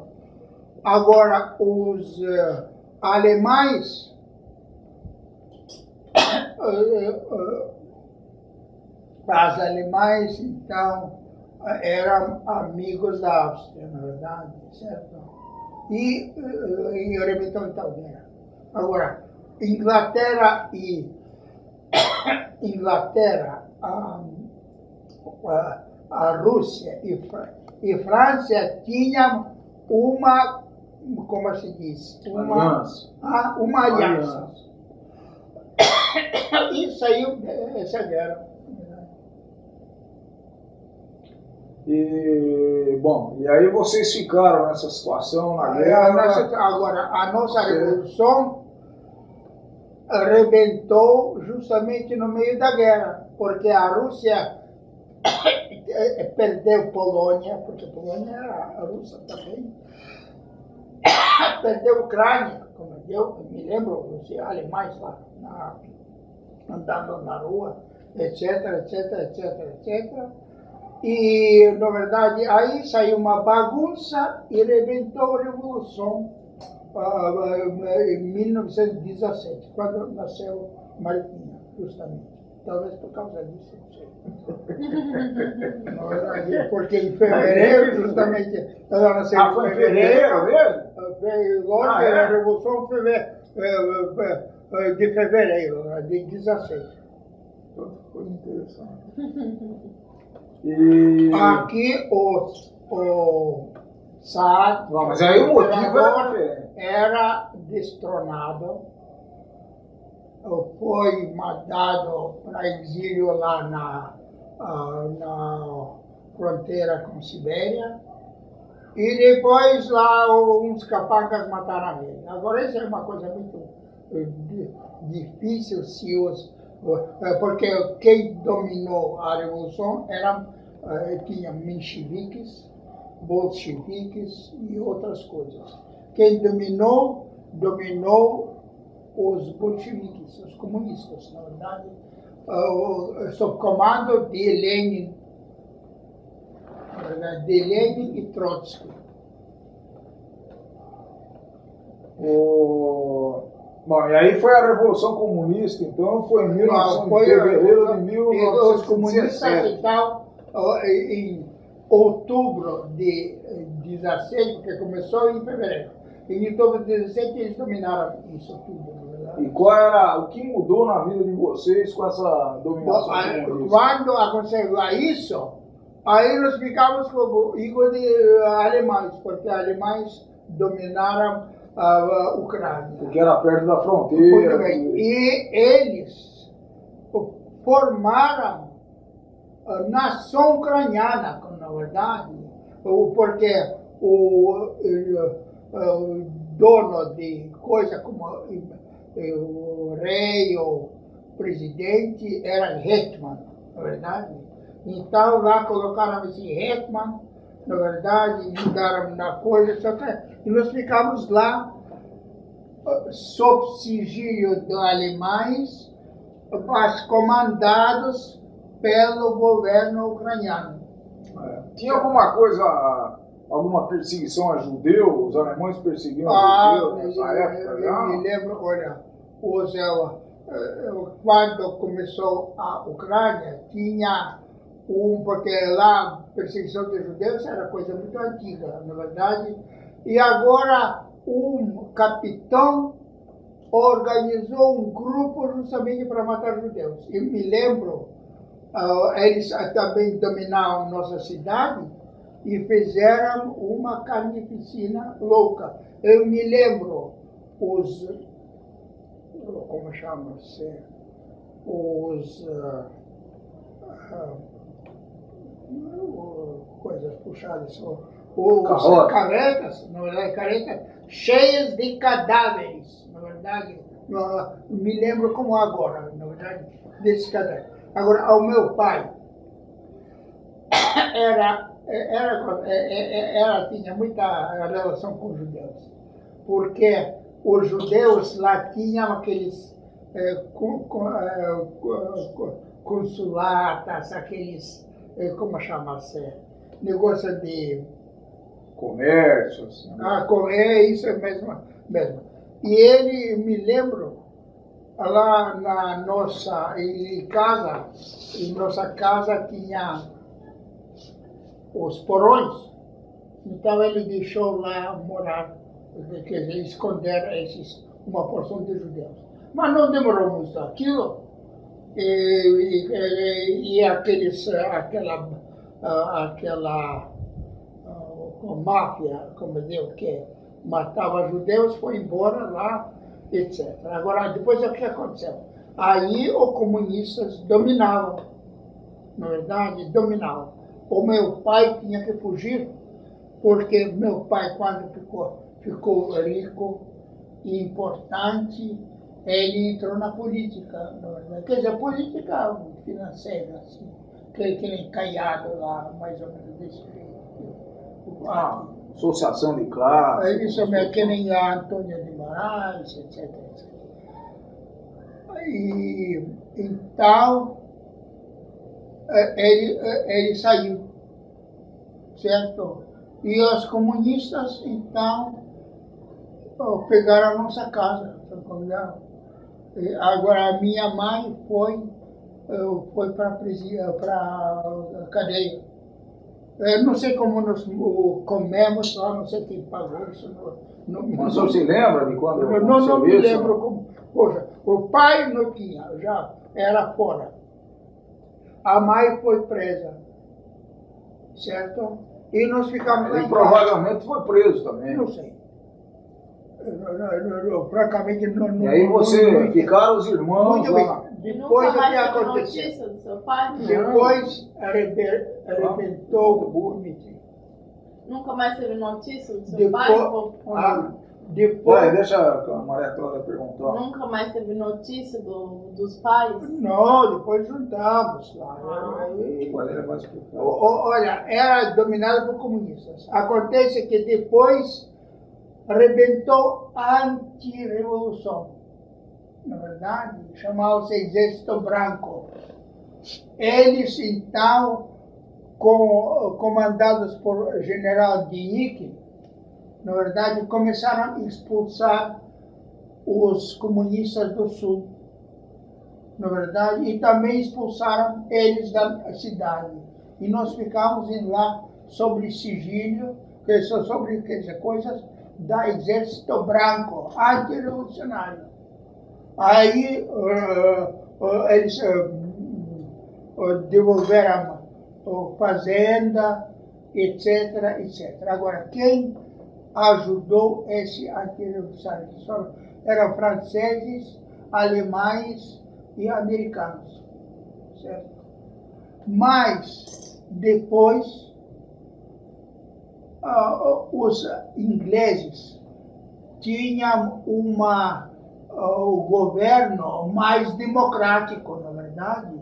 Aí ele cortou ajuda. E franceses também, certo? Americanos não sei. Na verdade, acontece o seguinte. Então, eles não tinham ajuda, não tinham, uh, como chama-se, os uh, armas, etc, etc porque eles foram lá bem para cima, Mas perto, de Moscou. E, e, os comunistas estavam dominando a Rússia, estavam é, expandindo a dominação. Só que na região. Aí depois é eles que pegaram a Ucrânia e Sul, na verdade, e expulsaram comunistas. Mas depois, quando os franceses, ingleses e americanos cortaram a ajuda, na verdade, aí eles ficaram é. sem coisas e começaram, uh, como chama-se, uh, como se diz? A dominar. Uh, não, não, começaram a sair, então, começaram... então, chegou no nosso caso também, que nós não podíamos ficar lá, senão ficar, ficaríamos fuzilados. Então, foram lá até Odessa e embarcaram os ingleses que nos embarcaram uh, para a Turquia, verdade. E sabe que nós, como nós uma, quer dizer, uh, viajamos, lá tinha um navio petrolífero, certo? Mas não tinha máquinas. Então, nós entramos naquele navio e e já disparamos, disparamos, e o inglês, e os ingleses, os ingleses ofereceram um cruzador, na verdade, e ele rebocou esse navio pelo Mar Norte, pelo Mar um, um, Negro, pelo Mar Negro até Constantinopla, como deu quer dizer, foram arrastados com coisa, na verdade. E não, não tinha tempestade. Agora, toda a família foi nessa, nessa viagem? Toda a família foi, quer dizer, pai não. Pai ah, não foi? Fora, não, não. Pai era fora. Agora, e vocês conseguiram levar alguma coisa, dinheiro, comida, nada, nada? Só um documento. E roupa do corpo? É isso, roupa do corpo. E a, idade, a sua idade nessa época era qual idade? É, essa era 18, mais ou menos 18, é, mais ou menos 18, 18 19. 19 menos 6 dá quanto? 13, anos. 13 anos. 13 anos. 13 anos. Idade da Cláudia, mais ou menos. Muito bem. É, aí que, Mas como... o destino estava definido quando vocês saíram nessa viagem? Para a Turquia? tinha definido nada, nada, nada. E como é que era? Vocês estavam com medo, preocupados? O que, que vocês conversavam? Tinha, tinha comida, Sim. tinha comida, etc. A comida, os pessoal que nos levou encomendou. Mas e o que, que vocês conversavam, os irmãos? Ah, vocês estavam preocupados? Não, agora espera. Não foram toda a família porque o Paulino, na verdade, ele era no exército, no exército branco, na verdade, e naquela ocasião, não sei onde ele foi, foi lá do, do, do tango, como se chama. Alexandre também. Quer dizer, ele só foi eu e, e como chama-se, e irmã. E, e, e, Helena e a- e, e Natália. E sua mãe. E a mãe? Essa é minha mãe. Morreu a Natasha, né? Na- na- Natália morreu lá na coisa, no mar, mármore. Muito Não, bem, então nós fomos lá. Não, a Helena era, casou com um oficial também do Exército Branco. Então não foi conosco. Ela foi para a Bulgária, separada. Agora, a família, a, a Natália foi conosco. Quer dizer, foram duas. A, Foi o senhor e a Natália. Agora, a Na- Natália também casou com um oficial da uh, Exército Branco. E ele foi morto na, no combate. E a, a Helena fez a mesma coisa. Então ela foi depois sozinha na, na Bulgária. E a os, o, o, o governo ajudava lá, ele, dava para ele comida, etc. Agora, muito bem. Quando nós, agora nós então fomos lá, ah, passamos aquele estreito de que separa Ásia e Europa. É estreito de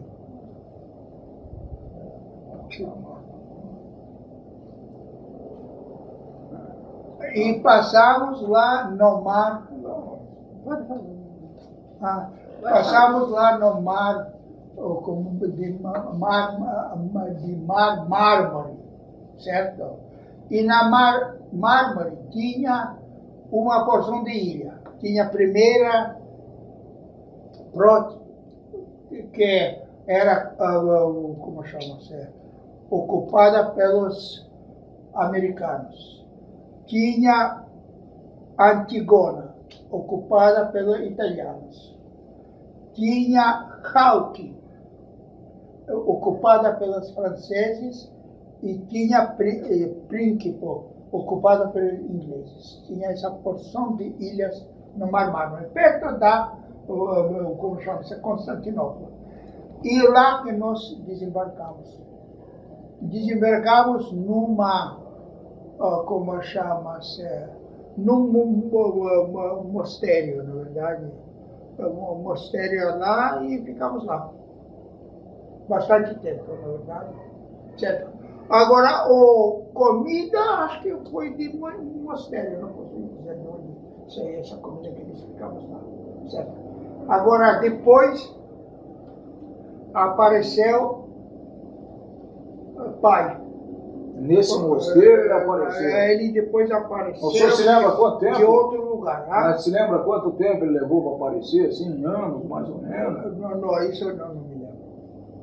Ele apareceu lá porque ele estava depois exilado na Grécia. Na verdade, de Grécia ele soube sobre essa história e nos achou, certo? Agora, nesse... Agora, eu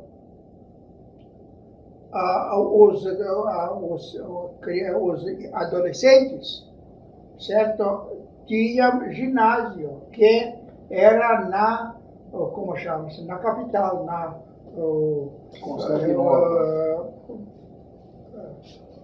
Constantinopla, na verdade. Lá que nós estudamos. E visitamos cada semana aquela ilha, na verdade. Ficamos lá, o domingo lá ficamos, depois voltamos lá. Mas essa era ginásio. Então. Era ginásio, era, era ginásio, certo? Muito bem, então, então agora, o meu pai, ele era, eh, ele também ficava na Crimeia, etc, etc, e tinha a ideia de fabricar velas, na verdade, então começou a fazer lá velas. Lá em Consta. né? E lá na, na, na coisa, na ilha, na verdade. E vendia esse ele, eh, eh, velas para o, os igrejas ortodoxas, na verdade, certo? Mas é, o senhor falou que ficou num convento, né? Vamos falar de dessa religião. Era um convento ortodoxo? ortodoxo.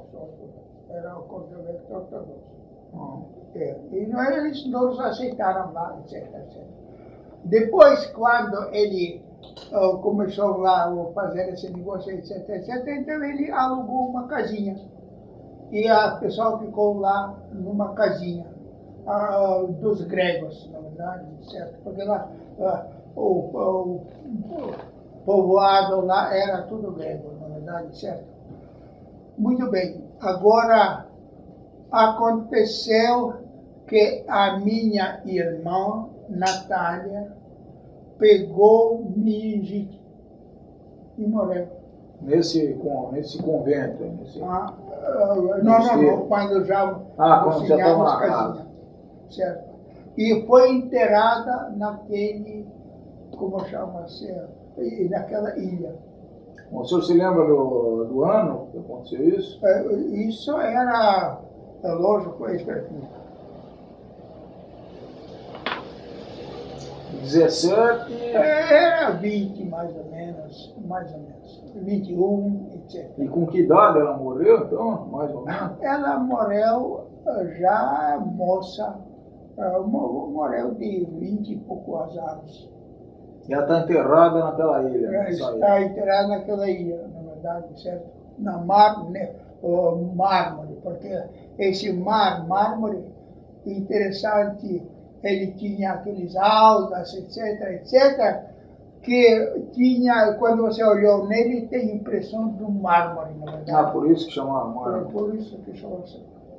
Agora, acontece, e nós estudamos, então, no ginásio russo, na verdade, russo em Constantinopla. Agora, aconteceu que, no, na, você sabe que os checos e eslovacos eram sob domínio de Áustria. E na guerra, os russos davam para eles grandes, quando eram eles presos, porque eles como se entregaram com facilidade, etc., davam para ele muita regalia, na verdade. E agora, depois, quando os tchecoslovacos voltaram à sua terra, eles queriam agradecer, como chama-se, agradecer os, os russos, mas não comunistas, na verdade. Certo? Então, uh, então eles uh, davam bolsas, eles uh, forneciam bolsas de estudo, ofereceram as bolsas de estudo. E nós fomos lá, então eu, eu, eu quer dizer, os, os, a família ficou lá, certo? E nós fomos lá para a Tchecoslováquia. E lá na O Paulino tinha Paulino, não, não, a Paulino estava lá. É, a Paulino é uma história completamente diferente e muito complicada, certo? Porque ele estava separado, na verdade, eu, eu, eu vou falar depois dele. Agora, muito bem, então nós fomos lá na Tchecoslováquia. Na Tchecoslováquia tinha ginásio russo. É, é, então nós entramos nesse ginásio e acabamos eles, certo?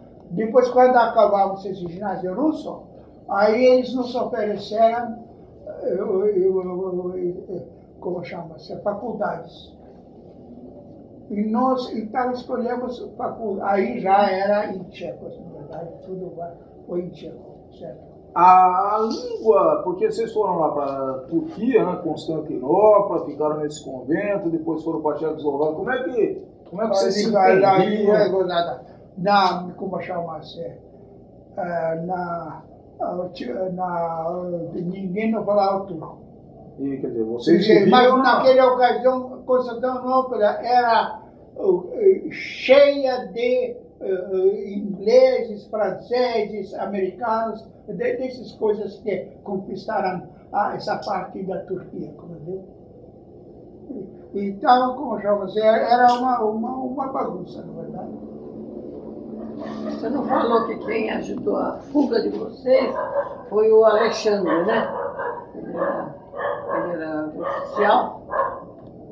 Não, não, não é fuga. Ele nos escreveu para não nos esquecermos dele. Ele, ele, ele, fora, ele foi capturado e ficou lá na Exército Vermelho, na verdade. E quando depois nós, quando os pais saíram para a França, e eu também fui para a Tchecoslováquia, ele escreveu carta, pelo amor de Deus, esqueça de mim, porque senão vai dar, para mim vai dar uma... uma Morto. É isso mesmo.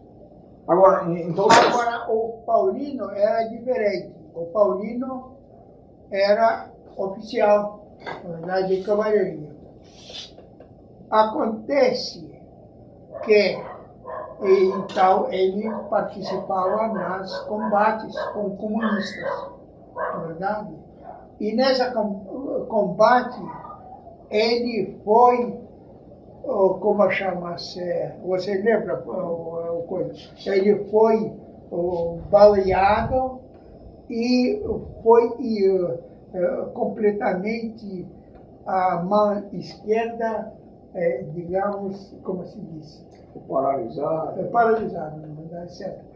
Mas, visto que ele estudava na Inglaterra, então ele foi contratado para ter essa relação diplomáticas com ingleses que ajudavam o exército branco, na verdade. Então ele era com eles, na verdade, porque ele falava muito inglês, na verdade, certo? Agora, um dia, ele e com o colega dele, que era inglês, foram obrigados de fazer uma, uh, como se diz, uma... Uma missão. Não, não, não, não, uma... Uma verificação. Verificação uh, das, uh, como chama-se, das partes militares, na verdade, certo? E foram capturados pelos comunistas. Aquele inglês, amigo dele, foi fuzilado na frente dele. E disse, ah, você é Patrícia, não vamos matar você.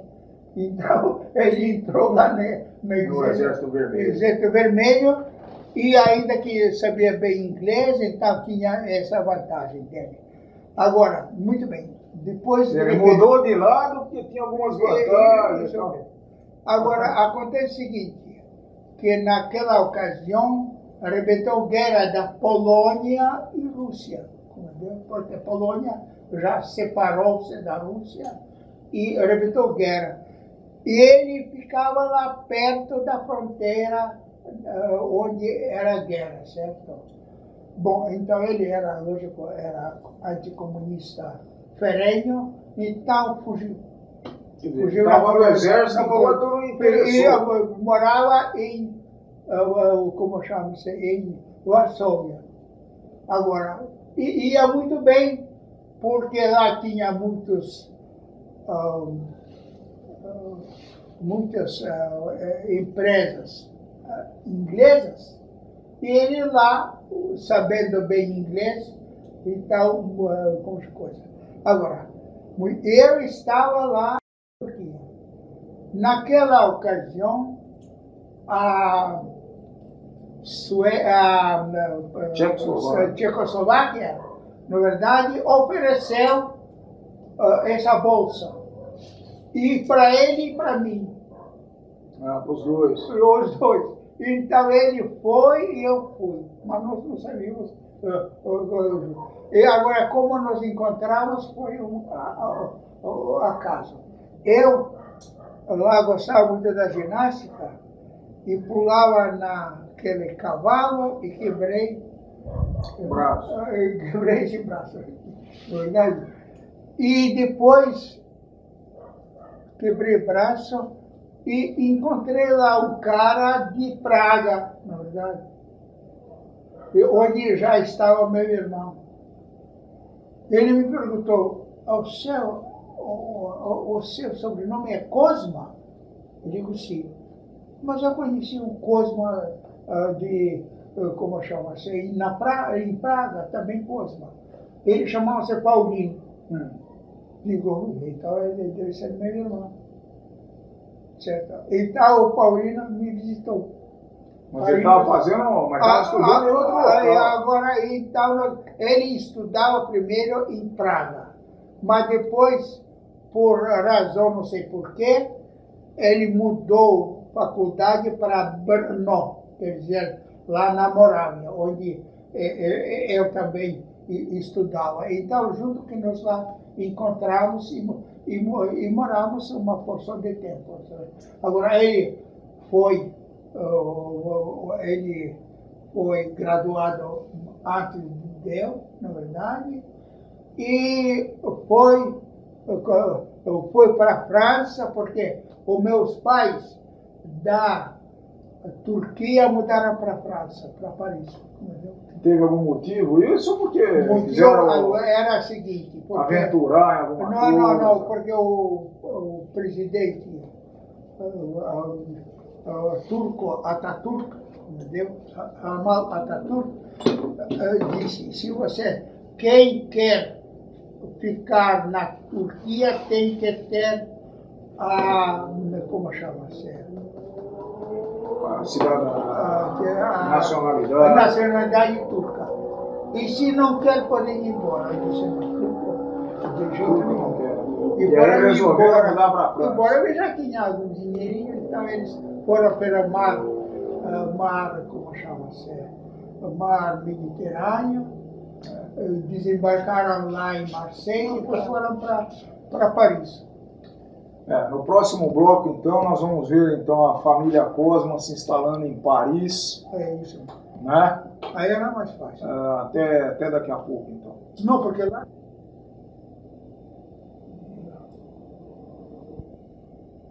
Nesse bloco, então, nós vamos contar a, a história, né, continuar com a história da família Cosma, é, mudando-se então para Paris.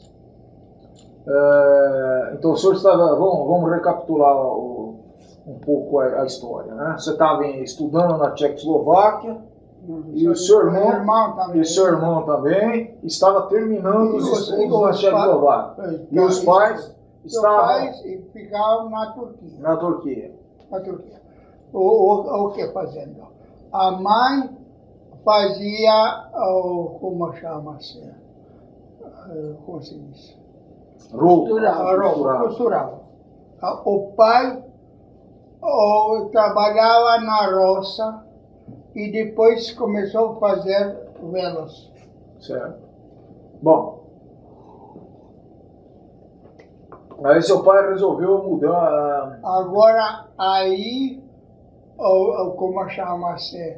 Os, ah, o governo turco eh, obrigou eles a sair da Turquia, porque eles não queriam aceitar a, como se diz, uh, como se diz, uh, que eles continuam sendo russo, continuassem morando lá. chama-se isso? Na nacionalidade turca. Certo. Não queriam. E aí decidiram. Então pra... eles decidiram. Agora tinham, deles tinha algum dinheirinho, etc. E foram lá pela mar o Mediterrâneo. Não foram pela, como nós fomos lá, pela a, a, a, coisas, eles foram pelo mar Mediterrâneo e foram para Paris. Certo.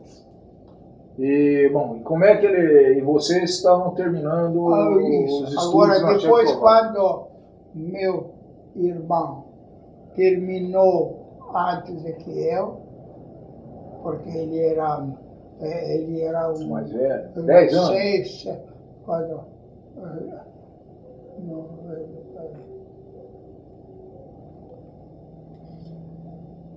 eh, mais ou menos 10 anos mais velho do que eu. E terminou antes o cu- Eu- os estudos e foi para Paris. Eu fui para Paris. Agora, no Paris era, esse era de 29, 1929 era o, enorme, como chama-se?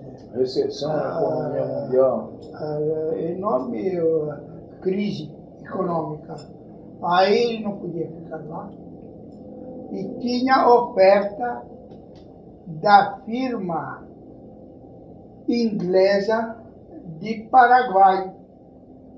Agora, por que firma inglesa? Porque ele sabia muito bem inglês, na verdade, ele estudava na Escócia, na verdade.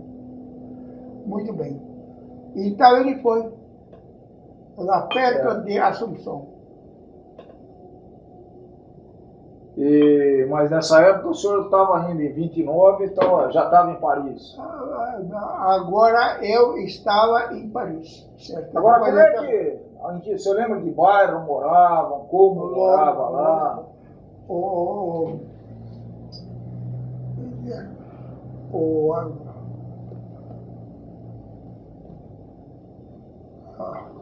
o, o, o meu pai lá não, Fabricava Não, não, o meu pai era operário lá no Renault, etc, etc, etc. Depois deu certo fabricar vela. velas. Voltou a fabricar vela. vela. E ficava lá morando perto da igreja russa, entendeu? Uh, igreja russa, quer dizer, uh, não é só igreja, era um, uh, como se diz? Sim. Ah? Tem, uma comunidade? Uma não, não, não, não, não. É, convento? O convento, é, o convento. Era um mosteiro assim. Certo. Agora, eu então cheguei em Paris, mas não tinha jeito arrumar emprego. Tinha sido, o senhor estava Agora, meu, os pais diziam, bom, nós vamos, não, não vamos lá. Eu vou mal, então, aproveita a coisa, você ainda é moço, aproveita fazer um pós-graduação. O senhor estava formado nessa época em que? Em mecânica. Engenharia mecânica. Agora, pós-graduação. Aí foi minha besteira, porque devia fazer pós-graduação também em mecânica. Mas tinha lá as coisas. Negócio de avião. Aí que está. Então eu fiz entrei na escola École Superior de l'Aéronautique, certo? E fiquei lá três anos estudando. Engenharia aeronáutica. Ah, aeronáutica. Mas isso estava no começo. Me ajudou muito porque era, era mais construção, na verdade. É, é, era mecânica, é, construção dos aviões. Não, porque naquela época o avião foi inventado em que ano? Porque, inclusive, essa escola aí devia ter, ter, ter ajudado. Na, na Primeira Guerra já funcionava o avião.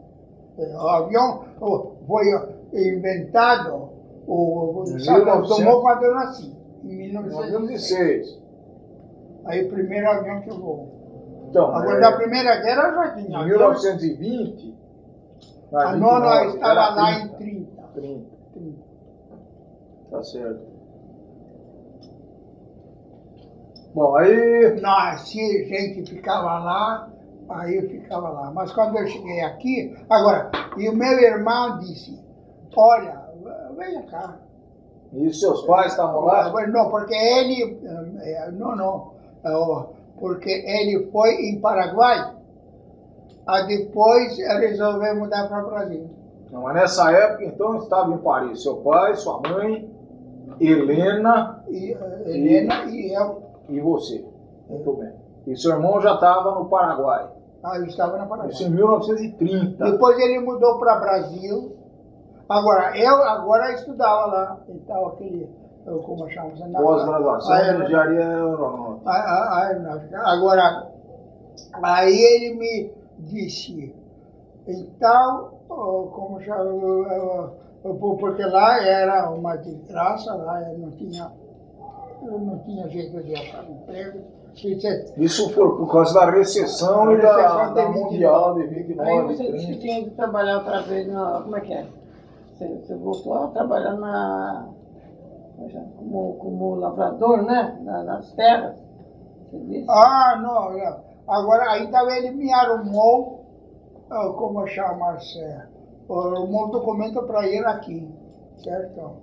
Ah, aí, é, lá era segui, tinha que ir como lavrador. Não, mas era. Para vir para cá. É, eu vim Isso pra nós vamos falar. Era uma. Isso nós vamos falar no ah, próximo. como chama-se? Uma, a, a, Uma coisa a, a, formal. a Tacílio, coisa da, na Limeira, lá numa fazenda de Limeira. Né? Agora, como é que vocês moravam em Paris? Você lembra como é que era? Se era casa? Não, agora os me- meus pais, por tu- o- o- para- ah, que tinha apartamento perto daquela igreja, Hum. na verdade. Ah, depois, não, depois o pai comprou sítio. Nos arredores. Ah, né? Não, não, não, não, bem longe. Bem- E foi morar no sítio. e morava na sítio. E eu, quando estudava lá, ia, cada semana ia lá. E como é que era o sistema de transporte? né? Já lembra Nós, dessa nós, nós, Já tinha metrô? Trem, aonde? Em Paris, nessa Paris época? era metrô. O metrô está funcionando muito bem. E também eu usava, ah, como chama-se, o trem, ah, como chama-se? Que contornava para o país. Circular? Circular, tem trem circular, usava lá naquela ocasião. Mas usava o metrô também, porque lá o metrô era, já era completo, lá não precisava. 1930. Tá vendo bem? Isso. Muito bem. Então, a- na próxima, na continuação dessa entrevista, nós vamos é, ouvir né, a, a chegada do, do senhor Leonide aqui no Brasil e o desenvolvimento normal da sua história. É, conforme nós tínhamos então prosseguindo a história, agora nós vamos entrar na, na fase de, da vinda do senhor Leonide para o Brasil. Você lembra o ano que veio, que, que veio ao Brasil? Em 1935, Sim. E em setembro. setembro de 30. É, é, O dia eu não lembro que saiu de lá, muita coisa. o dia não, não me lembro, porque. É, mas agora justamente o, depois, eu não sei que dia que arrebentou aquela a, a, anti, a Intentona comunista. intentona comunista. Não, mas isso, isso não, Aí, aí me atrapalhou. não, mas isso não chegou aqui ainda.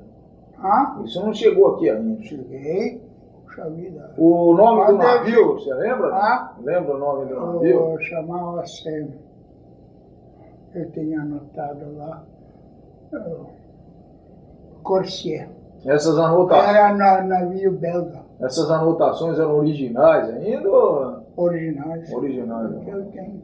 Então, se os netos quiserem, quiserem ter acesso a esse material, então temos essas anotações aí para. Era, era ah, como chama-se, a vapor. É um vapor. O Quantas pessoas tinham nesse navio? Ah? Lembra? Quantas pessoas tinham nesse navio? Ah, não tinha muito pouco, porque aí era de carga Hum. e uma pequena, um pequeno número de eh, passageiros. Agora, o porto de destino foi Recife. Falou Não, em não, foi em Recife, eh, Rio de Janeiro e, e Quer Santos. dizer, saiu de Paris, saiu da França, E parou em Recife. Recife. Recife fica 21 dias. 21 dias viagem. E depois foi a Santos. Depois de Janeiro, foi para, ah, para ah, não, não, de Recife foi para Rio. Hum. E como chama-se, em Bahia não, não É, O senhor se lembra a primeira vez que o senhor desceu em solo brasileiro? Ah, Onde foi? lembro lá em coisa. Ah, primeiro eu quebrei dente, porque comecei a como já comer a, a como se diz? Uma azeitona. Ah, não, não, Pa- Pastel. pastel. E não conhecia sabia, pastel. não sabia que tinha lá dentro de azeitona. Eu gosto sempre de apertar quando eu como. Aí quebrei dente. E... Tá bom. E aí chegou no, em Santos.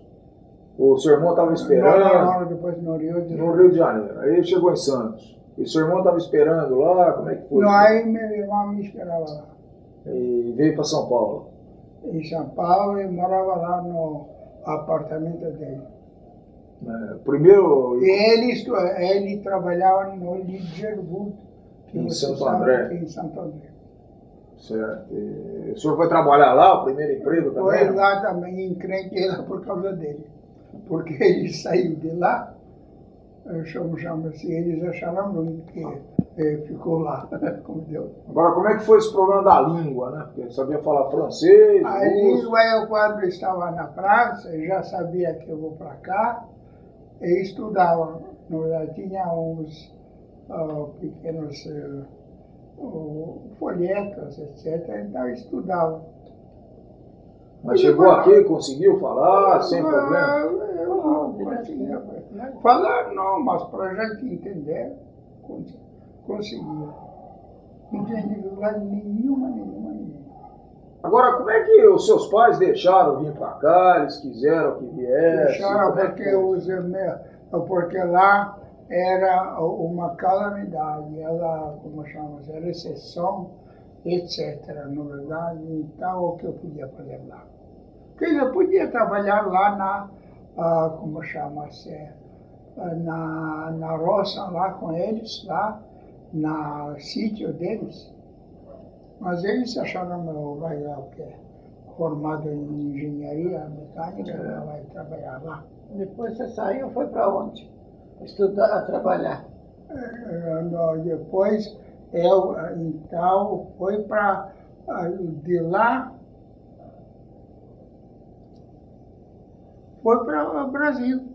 Não, Não. tá no Brasil, estava trabalhando na Ligerwood. Vamos voltar para Ah, não, Saiu. Aí foi para onde? Depois Foi foi lá trabalhar com Andrade Hassani lá do coisa do Alex. Lá em eh, como chama-se? Primeiro em Uberaba. moinho de... Não, é lá é negócio de oficina mecânica, etc. Ah, Depois foi lá ah, em ah, Uberlândia. Aí ficou lá com parentes do Alex. Aí nós trabalhamos lá de montagem de pequenas com turbinas hidráulicas, na verdade. de- Mas eu lá não gostei. E resolvi voltar para São Paulo. Hum. Mais. E como é que... Agora voltei para São Paulo e como chama-se? É, voltei para São Paulo e, e tra trabalhei a serviços eh, avulsos, na verdade, avulsos. Agora depois tinha no Estadão o convite do Tonani. Isso já que ano Porque que era? ele, eles brigaram com aquele italiano que eles trouxeram da Itália e ficaram lá sem engenheiro, na verdade. E então foi lá, E foi no Estadão isso daí que viu. no Estadão. Aí eu fui lá e na o, a Florência de Abreu, eles tinham um escritório, e combinei com eles. Aí eu fui para São Paulo e fazia lá Não, foi para Jabuticabal. Jabuticabal, eu fui para Jabuticabal e fazia lá Máquina. os, eh, como chama-se? E que ano, Máquinas de algodão. que ano que era isso daí? Algodão, máquinas, sobretudo máquinas de arroz, certo? Mas máquina de arroz eu aprendi lá, agora máquinas de algodão, ao contrário, aprendi em, como chama-se? Em, em na verdade. Agora, eles, máquinas de algodão, eles largaram. Na verdade, porque era uma firma pequena. Agora, que ano que chegou em Jabuticabal? Em Jaboticabal, eu cheguei lá em 40, mais ou menos. 1940.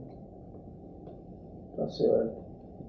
E, e como é que, em 1940, e aí, como é que o senhor vivia em Jabuticabal? Mas vivia Onde lá, morava? eu vivia lá numa, num hotel. Hum. Depois eu estava lá muito apertada, então mudei lá ah, na, na outro hotel que era na frente Era da... hotel municipal, 50 Era- metros de casa. Depois ele mudou para o outro que era nem 20 metros, né? Era só atravessar a rua. Aquele do Mazeu chamado.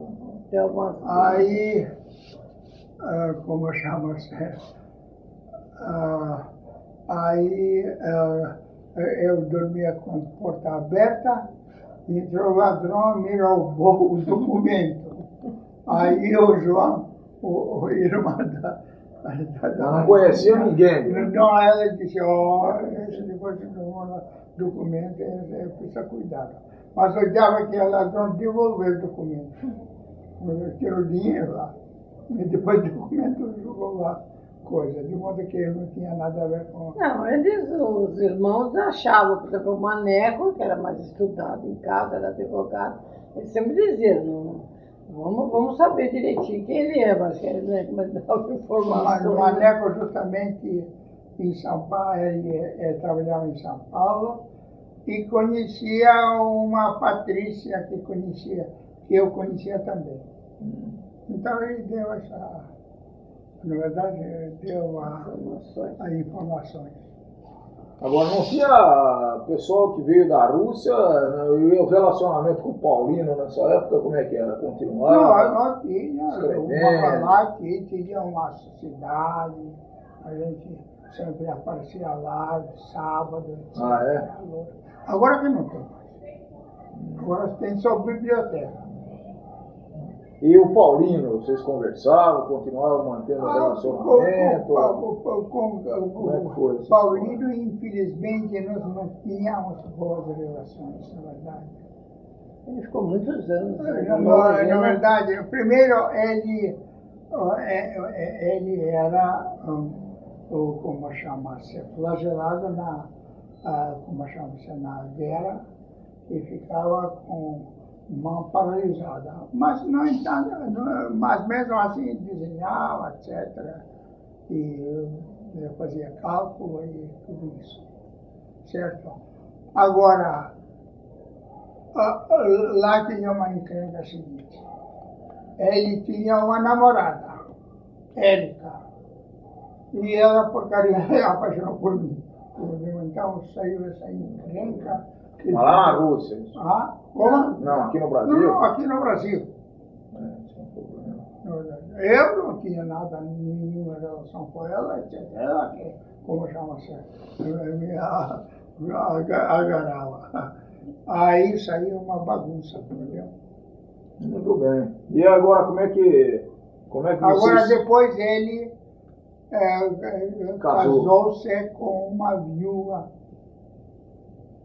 Elizabeth. Aquela é uma megera verdadeira. Mas não vamos falar mal. Mariquinha É, aí ele morreu logo, né? Primeiro ele Não, ficou uns logo. É, ele morreu, ficou uns dois anos afastado. Mas chegava no Natal, eu mandava sempre no cartão de boas festas, o Leandro nunca ficou sabendo. E ele respondia, sabe, esse cartão. E num desses cartões, ela, eles escreveram depois de uns dois, três anos, que ele estava muito mal. se eu me gente- lembro. Inclusive, eu Então, aí nós fomos visitar, e aí começou a amizade outra vez, e nós vimos toda semana. Agora, ela, ele ficou doente por causa da fumo, não? Era, é, como chama-se, como chama-se, não é embolia. É fizema. É que, é isso, não, não, não, É, do pulmão. é de pulmão. Agora, como é que vocês se conheceram? Vamos entrar então na vida. Conheceram o quê? Vocês dois se conheceram. Casal. Ah, Agora vamos ah isso é uma coisa muito simples. Eu morava em Jaboticabá e gostava muito, porque tinha tantos amigos, nossa senhora, mas foi tão bem tratado, etc. Depois, na, no bairro da Aparecida, eles faziam sempre o, o, o quermesse. E a dona Mariquinha era a chefe desse quermesse. Aí na quermesse nós fomos apresentados pelo ah, Alemanha. Mimi Alemanha.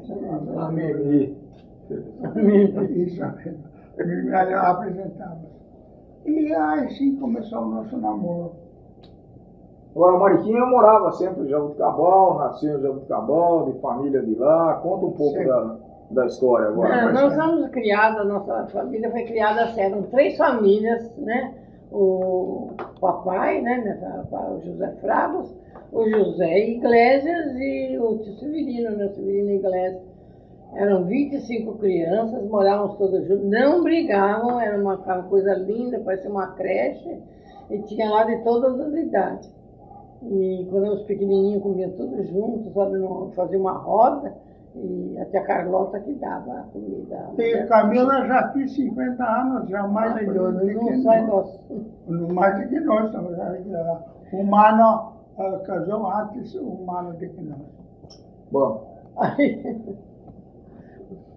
Aí, era- aí lá todo mundo trabalhava, né? Era uma família que as, as mulheres trabalhavam, os homens trabalhavam fora, o papai e o tio Iglesias eram empreiteiros obra, depois começaram a fazer, criar, que chama?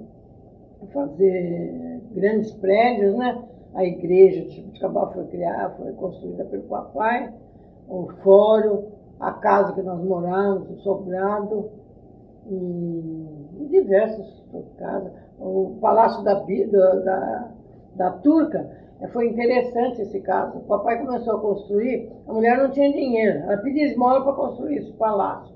E ela trouxe um cartão postal da, da Síria, lá, né? Da Turca, da Turquia. Não, E o- não, não, sim. da Turquia. E ele queria, ela queria o, o prédio idêntico àquele cartão. E o papai começou a construir aquelas colunas, aquelas coisas lindas. Mas depois acabou o dinheiro. Aí o papai disse assim, fazenda eu posso construir, mas eh, sem material não dá. Aí ficou parado. Agora, depois de dois- uns dois anos atrás, um- mais ou menos três, quatro anos atrás, o- eles ah, reno- ah, terminaram o, o palácio e hoje é uma biblioteca, que é lá, um museu.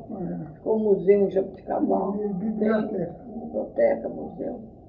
Mas terminaram, mas não como era, não. Já eh, mexeram um pouco. Lá tem retrato do, do, Aí, meu sonho. aí depois, quando a família começou a crescer muito, aí resolveram separar. Nós fomos para uma outra rua, Rua Jucaquito. A tia Cristina ficou na casa e a tia Carlota foi construir uma outra casinha do lado. E aí fomos criados, mas sempre juntas, nós quase não tínhamos amigas de fora, eram a- as primas entre nós. uma canção sobre isso. Lá na Rua vamos uma cerveja. então continuando a história da, da, da família Fragos e Iglesias, né? E aí, bom, depois dessas construções todas, eh, esse pessoal todo conseguiu se formar lá em Jabuticabal, estudar, tudo lá em Jabuticabal. As mulheres no Colégio Santo André e os rapazes no ginásio São Luís, que era o grande gina- ginásio de Jabuticabal, que até muita gente importante de São Paulo estudaram nesse ginásio. Aí fomos formamos cada as moças, fomos professoras quase todas, Iglesias e eu, e trabalhamos. Eu tra- fui, eu- meu- naquela ocasião, o meu mano Manuel, né, Maneco, ele era prefeito e eu logo fui colocada na escola industrial, a pedido da diretora. E licionei mais ou menos 4, 5 anos, desde 37 até 40, né, quando eu conheci o Leônidas. Aí quando nós nos casamos, eu vou falar, é, em 42, no dia 27 de dezembro Mas de é de 42. 41. Em um ano, mais nós ficamos noivos um ano mais ou menos, e nós fica- come- conhecemos em noivos ficamos meio ano. Conhecemos em setembro, ficamos noivos em março do ano seguinte e casamos em dezembro desse mesmo ano. E depois que casamos, o Leonas não queria que eu licionasse, mas a, mãe já era contra, ficava brava. Então, os primeiros anos de casado, eu, licionei um pouco escondida dele. Ele ia trabalhar e eu ia para o grupo, que eu morava em frente a um grupo escolar, Coronel Vaz. Mas depois faleceu uma das professoras, eu já estava na escala, então fui peguei a, a, e ele ficou sabendo. E aí continuei a lecionar, voltei para o meu lugar, que era a escola industrial. Fiz concurso, ele, ele me ajudou bastante. Passei no concurso, fui efetivada e eu vim para das E por que, que o senhor não queria que trabalhasse? Que ela me Tinha algum motivo? Acho que era o irmão dele que estava se opondo, porque como a mulher dele trabalha, ele achava que também não devia trabalhar. Não, ele Não sabe. Não era uma coisa importante. Não, não. Mas não deixava, o fato é que não deixava. Certo, Cláudia? Bom, aí Deixa eu ver, tem...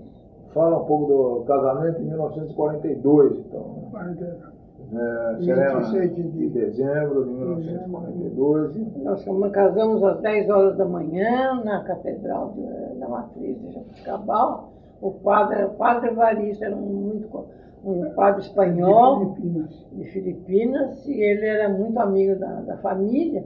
Quando soube que eu estava noiva, ele fez questão de vir celebrar, celebrar o casamento lá em Jabuticabal. Agora parece que vocês tiveram um problema, que não queria casar pelo fato dele ser ortodoxo. Ah, é. Teve Não, muitos problemas. de, de, De religi- religião. de religião, e depois era época de guerra, né? O espanhol, como chama alemão, e o padre começou a pôr obstáculo. E eu dizia, se eu não casar na igreja, eu não me caso. Aí ele tanto fez, conversou, achou lá de amigos, e aí conseguiu fazer o casamento, desde que ele jurasse na, numa, Para não, num, ah, na Bíblia, né? não para não ah, influir, eu- como- Influir na educação lá, religiosa das crianças, se eu tivesse filho. E deixaram tudo isso por conta da mulher. E por sinal, o filho custou para ver, porque eu perdi três filhos antes de, de- de ter o, o Dimitri. E era uma tragédia total, porque eu queria demais um filho e não vinha. Mas depois, um, um pequenos tratamentos, uma coisa e outra, acabou em 1946, em maio.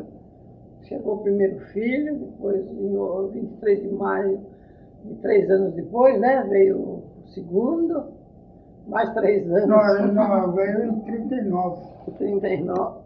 49. nasceu em 36. 46. E o de o Juninho, É isso 49. mesmo. 46. Depois, Você nasceu em 46. E Juninho em 49. Eu, O Duda em 53, quando morreu Stalin, e o Berton em 55. e a Cecilinha. aí adotamos uma Ah, menina, né? Que a gente 56. queria muito uma filha mulher, não tinha, então adotamos essa menina. Por conta também, por causa do problema do, da mocinha que trabalhava em casa, estava grávida. Aí nós ficamos com a menina. Hum. Aí viemos para Mogi das Cruzes em 1960, né? Antes disso teve 56. muita coisa ainda. Bom, depois Antes disso teve Belo Horizonte. Ah, é. Aí a- ele estava trabalhando e eu recebi uma carta uma vez do, do- de Belo Horizonte dizendo Não, que. Ma- Mariquinha, não é assim. Nós mudamos para São Paulo. E eu trabalhei com o, com o Bento Paixão, que ele era do Belo, eh, Belo Horizonte. Aliás, de Diamantina, mas de Belo Horizonte. E depois, eh, eh, como chama-se, eles fecharam a coisa e mudaram para Belo Horizonte. É, o Dimitri. Porque nós- eles tinham uma, oh, como chama-se, loja, coisa, não é loja, é uma oh, coisa ah, em São Paulo, na verdade. É negócio de máquina, É, máquinas. Nós moramos quase mais de dois anos em São Paulo, que o Dimitri, o primeiro filho, teve problemas, ficou doente, e nós fomos para São Paulo assim que ele nasceu. E lá é tratamento aqui, tratamento lá. Depois ficando você voltou. você Aí voltei, Foi. continuei a lição. E eu fui lá para Belo Horizonte. Belo Horizonte eu fiquei lá bastante. É, que eu tinha recebido uma carta, ele não estava, estava viajando, e nessa carta dizia que se ele fosse, ele ia ter uma porção de, como é que chama, de motores de avião para ser transformado em gasogênio. Ele era especialista em gasogênio naquela ocasião. E, mas foi lá e não, não fizeram nada disso, né? Nessa, nessa época, os seus pais já tinham morrido já tinha recebido notícia? Quem? Tinha, quando o Juninho nasceu, né, Leandro, que o seu, que pai oh, faleceu. Ah, não, eles, eles nasceram, faleceram em 50, em 50. 50. 50. O meu pai nasceu, eu tinha muito moço, 80 anos. É. E logo depois morreu, em menos de um ah, mês morreu, a, né? Ah, é mãe. Mais ou menos um mês morreu a mãe. E os seus pais morreram em... Agora, meus pais morreram. Eles morreram na né? cinco. Agora, a minha 70, irmã então cuidava deles e, e coisa. Agora, eu mandei dinheiro para transformar os corpos dele de, do sítio em Japutuá. É uma pequena aldeia, certo? Para naquele o cemitério russo em, em, em Paris. É, eles venderam Eles a né? Que enterrados. um sítiozinho para comprar o túmulo. Depois, logo depois, morreu também a Helena, né? Não, a Helena morreu quando nós estamos aqui no Rio, já faz tempo. Hoje, a Helena morreu lá. Eh, Ela também. eh, Aí eu fui também, pra- Se dá também o, o coisa dela, o, como se diz, era complicado. Ela era formada em Moscou, de artes plásticos. E na, em, Paris era muito bom nesse ponto, certo? Agora, ela casou com um, ainda no, no tempo de guerra civil, casou com um oficial, na verdade, oficial, colega do meu irmão. Aquele oficial foi morto no- em combate. Então, ela, quando eles mudaram para Paris, ela casou com outra pessoa, na verdade. Aí divorciou, certo. Aí nós fomos também, mudamos para. Ficamos em Belo Horizonte. Eu já tinha três filhos, até o Eduardo tinha nascido. E ficamos apenas um, um ano entre Não gostei de Belo Horizonte, tinha perdido a minha mãe há pouco tempo. Então, para nós foi um, muito sacrifício, para mim, para mim, que fiquei isolado da minha família, eu sou muito apegada a eles, né? Aí, depois de um ano, nem isso, nós já voltamos outra vez para Jabuticabal. E eu também larguei deles. Ainda. Aí ficamos até agora, que foi, né? Ficamos até o 1960. E aí eu morava em Jabuticabal e o Leônidas Noel morava em aí morava em São Paulo. Isso é uma coisa bem interessante, né? É. Porque, Em São Paulo, Noel morava em São porque Paulo. quando a família toda morava em, em São Paulo, morava em Jabuticabal, ele, ele viajava fim de semana para Jabuticabal para ficar com a família, trabalhava a semana inteira. Aí ele resolveu mudar para Mogi, para trabalhar, para ficar mais perto e não sei o quê.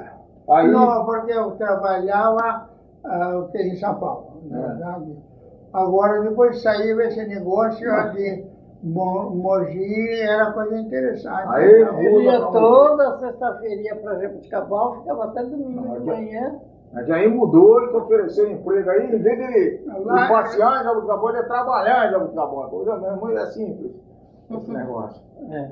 Aí até acomodar. Aí depois ele trabalhava aqui em São Ah, Paulo, em São mas, Paulo eu trabalhava em diversos lugares. Mas Trabalhava em Itaú, fatalidade, né? e aí Itaú em. uh, uh, Como chama-se? aconteceu dele perder uma vista. Aí, né? Quando eu cheguei E depois também tam- trabalhava em Tonani, mas uma vez por semana. É isso que eu já estava É. contando. Aí tinha que viajar para Jabuticabal no fim de semana. É isso mesmo. Na sexta-feira à noite lá. e- Muito bem. Quando eu Mas cheguei, eles já estavam em Mogi. Eu entrei em concurso de remoção e vim para missionar em Mogi.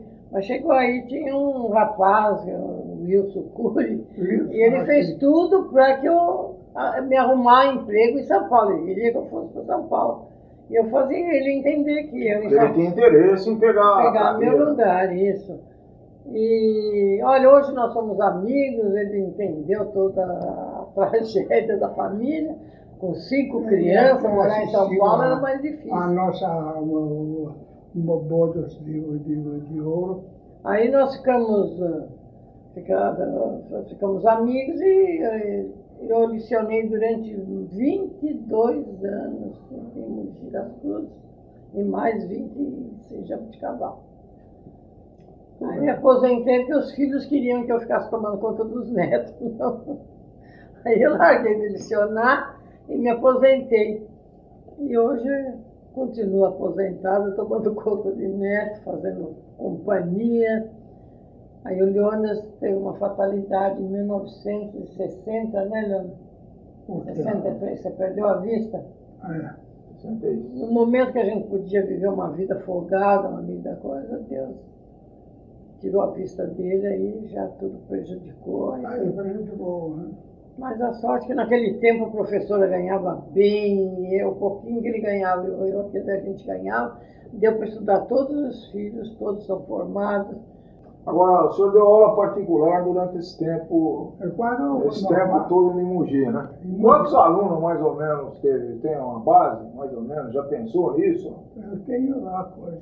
Registros? Mas nunca somou para ver quanto, quantos alunos tem. E continua dando aula até hoje. Vamos continuando mais um pouquinho, né? Vai continuar dando aula mais um pouco. Se Deus quiser. Então tá bom. E agora esse ano, podemos terminar por causa? Né? Podemos estar terminando. É, esse ano a gente. Bom, vieram os netos, tem todos os filhos estão casados, muito bem casados, trabalham. E tenho 11 netos, o mais velho tem 18 anos e o mais novinho tem um ano e seis meses. Nunca, graças a Deus, nunca teve uma doença na família, nunca é, filho filho deu desgosto para mim, para nós dois, nem os netos. E a gente é muito feliz, temos, ah, não, é que não tivemos não, pa- problema, esses 50 anos de casado que nós comemoramos agora, no dia 27 desse ano de 92, tivemos muitos problemas, atritos, tristezas, mas tudo foi sanado graças à compreensão e à união de toda a nossa família, e muita paciência, muito amor e principalmente muita fé em Deus, pois nunca, nunca saiu um momento da nossa, do, meu pensamento, Deus esteve sempre conosco em todos os momentos difíceis da nossa vida. E alegrias tivemos muitas mesmo, eh, com a formatura dos filhos, ao, ao nascimento dos netos. E isso tudo foi a grande alegria nossa, que a gente nunca esquece. E somos muito felizes, né, Leandro? Hoje nós não, somos muito mais felizes do que lembrar das tristezas que a gente passou.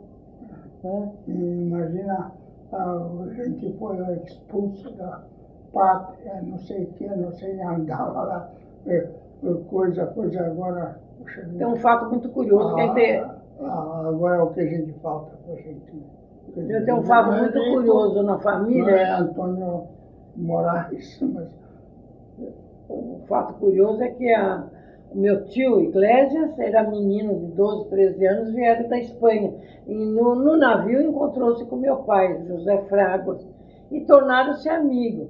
Aí foram direto para da Espanha para São Carlos. Em São Carlos eles foram ajudantes de pedreiro, depois foram para Jabuticabá, uma, uma, uma, uma fazenda lá perto. Aí eles juntaram um dinheirinho, casaram-se com duas irmãs, a Cristina Iglesias e a, a, e a Rosa, a Rosa Fragas, que é minha mãe, né? E a Cristina não era viúva, não? não, mamãe era é, a mamãe era viúva, os pais quiseram obrigar ela a casar com 16 anos com um viúvo e tinha um filho. E ela criou esse enteado. Logo depois ele faleceu, depois de do- dois anos, e deixando ela com esse enteado e um filho, que é o João Leopoldino, foi nosso, nosso padrinho de casamento. E a gente considerava ele muito, meu pai gostava muito do João, como se fosse um verdadeiro filho. Mas o João era filho da Rosa, né? Filho da mamãe, é. E o Afonso não era, era enteado, mas a gente queria também bem ele. Nunca. Ai, se falasse que ele não era nosso irmão, ele ficava Assim, bravo. ele fez torcer pro Corinthians, ó. É. Viu? Aí, na, eu queria quero contar isso, que quando a- o papai faleceu, a, meu tio Iglesias faleceu na noite. Eu não lembro bem o dia que o papai faleceu. E o papai faleceu no mesmo dia de manhã. Então, os jornais saíram, eh, sócios até a morte, porque eles tinham armazém, tinham eh, milhões de coisas na cidade, tudo era sociedade. E esse outro meu tio Severino. Meu tio Severino. Meu tio Severino faleceu primeiro.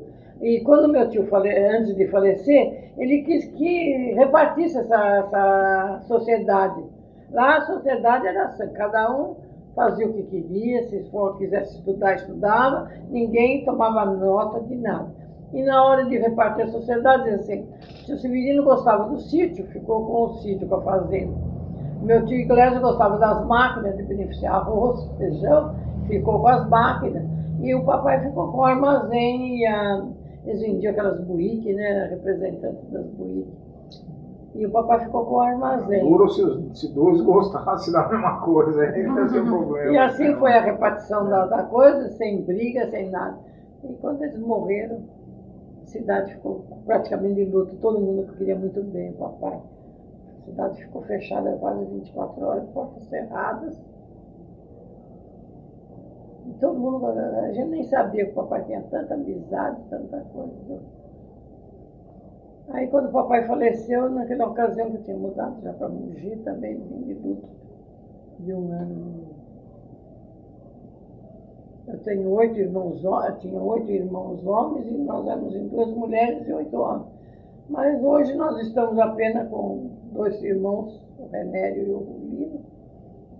E eu, todos faleceram já. Há pouco tempo perdi minha irmã e uma sobrinha. E assim foi a nossa vida, cheia de altos e baixos. Leona quer mandar para falar mais. Quer falar mais alguma coisa, Leandro? Esqueceu de alguma Tem coisa que algum- gostaria de falar? Alguma coisa? É, Não, eu, eu, eu, eu, eu tinha muita sorte na minha vida. Perdi o, o, o, perdi, quer dizer, valores financeiros, etc. Fui expulso da, da, terra, da, da minha terra onde nasci e depois achei outra terra linda como o Brasil, como a, o, como chama-se, a minha esposa, que não pode ser uma coisa melhor, certo? E de maior valor, e os filhos, né? Então, estou feliz. Ele gosta, o Leonis gosta muito do Brasil. Nós viajamos muito, fizemos Ah, muitas nós- excursões Entendeu? e quase de ponta a ponta do Brasil fizemos excursões, conhecemos como conhecemos todo o Brasil. Hoje a gente já está de idade, se a gente pudesse viajar seria interessante, mas não dá mais. Não. A gente já tem muita idade para fazer essas viagens. Né? Depois, para nós, falta pouca coisa para ver. Falta Piauí. E o Acre, né? perde muito. E Falta O Acre. no- a Acre, É. é, porque a Amazonas nós viajamos bastante lá. A Acre, aí o que falta, o que eh, falta é essa Ceará, aquele parte da, do padre. chama? E nós estamos dando essa, essa entrevista da, da, Cícero. Nós estamos dando essa entrevista da, da Casa de São Sebastião, comprada em 1963, né? Leandro? Não, Três. É assim. É isso mesmo. Não, nós mudamos aqui 1.500, mil e. eh, mil e. 58. e 58. Mas Então, comprou essa essa casa em casa comprou em 63. 63. Certo. Um pequeno sacrifício, porque ele já tinha perdido a vista, mas foi conseguida. E até hoje está assim, a gente aproveita, vem os filhos. No começo que eles eram crianças, aproveitaram bastante. Agora eles são casados, cada um tem, sua, tem uma casinha em Guadalupe, no Carujá, no Riviera. E, mas mesmo assim eles gostam de vir para cá. Então, vem todo ano, menos passar uma semana, 15 dias, vêm para cá. Muito bem. E assim acho que encerra isso aí. É, acho que valeu como depoimento, né? Nessa essa pequena reportagem, essa pequena organização dos fatos aí da vida do, do casal.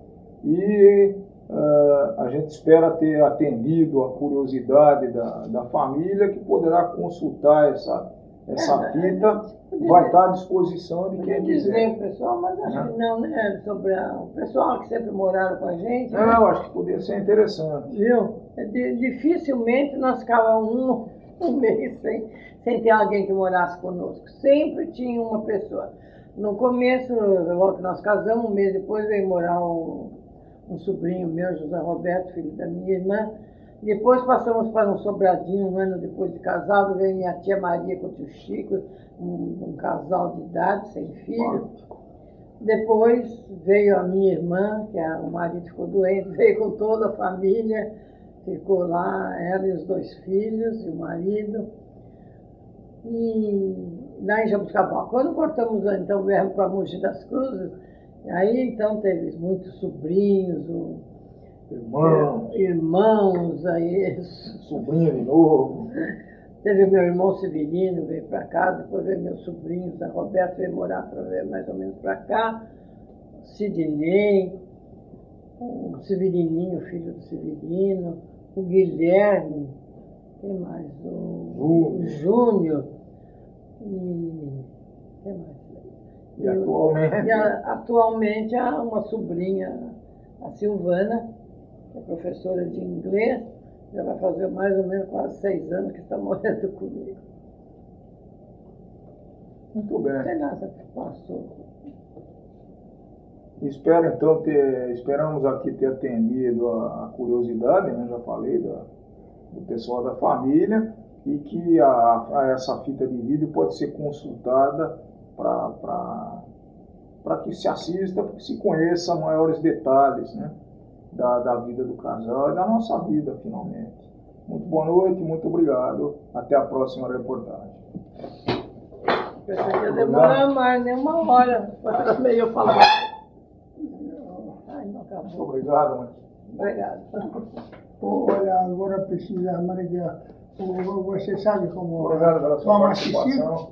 Ok. Eu conversei aqui. ou não vamos?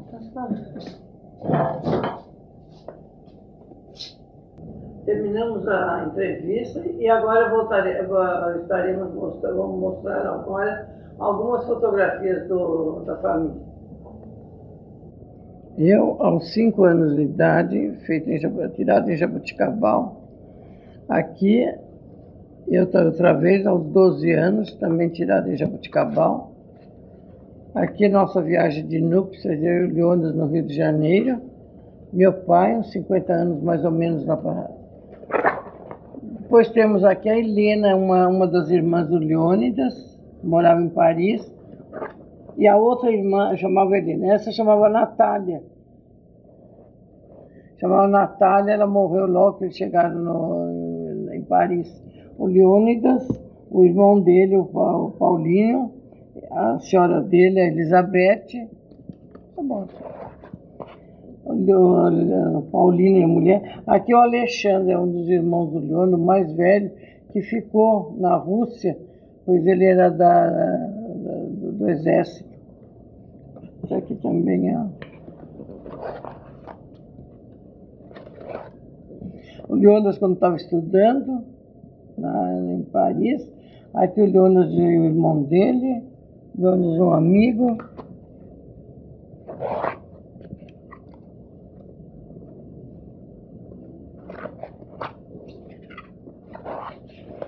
Aqui umas fotografias antigas, o reitor da universidade onde ele estudou, os professores, aqui é a classe dele, só que essa aqui é primária, quando ele se formou no primário também, lá na, em Paris. Nossa fotografia de casamento, aqui o nosso primeiro filho, Dimitri, aqui, aqui ele outra vez, ele... Nossa. Aqui é interessante, isso aqui foi feito pelo Leônidas para o primeiro aniversário do Dimitri. Essa cadeirinha também foi feita por ele, pelo Leônidas. Esse é o segundo filho, Juninho.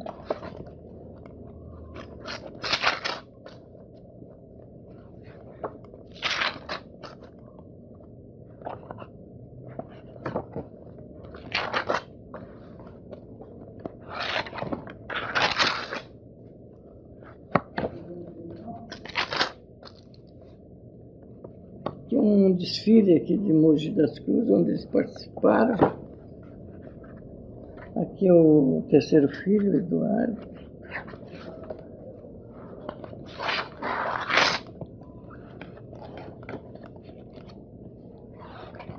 O Eduardo com a, a noiva dele, a Regina.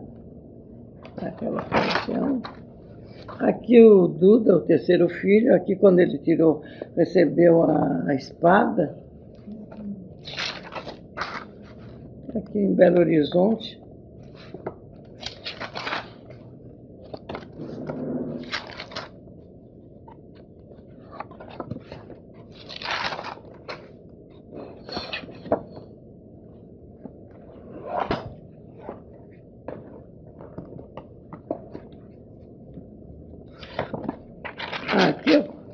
entrada do Colégio Santo André, onde eu me, onde estudei, no dia da minha formatura.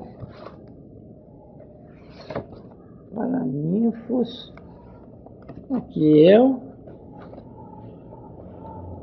E aqui o retratinho da, da formatura. Só éramos em 13 Paraninfos e as homenageadas. Aqui eu novamente, o Jonas na viagem de núpcias.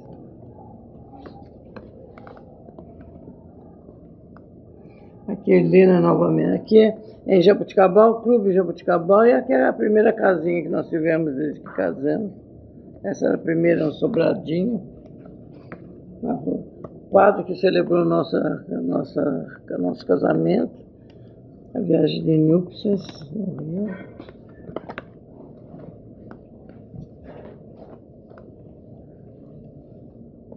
Aqui, ó, o irmão, o Paulino.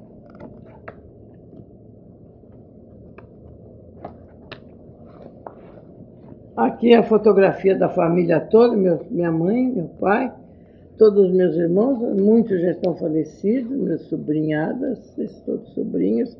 Aqui meus filhos, meus dois primeiros. Aqui o terceiro filho já com sete meses de idade. Minha irmã, essas minhas cunhadas, minhas cunhadas.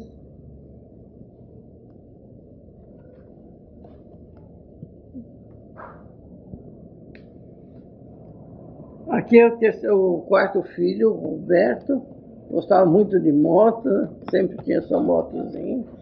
E aqui a menina, a Maria Cecília, no dia da sua formatura do, do grupo, né? Ela era, foi oradora da turma, e como eu também era professora na mesma escola, então eles mandaram que eu entregasse o, o diploma dela.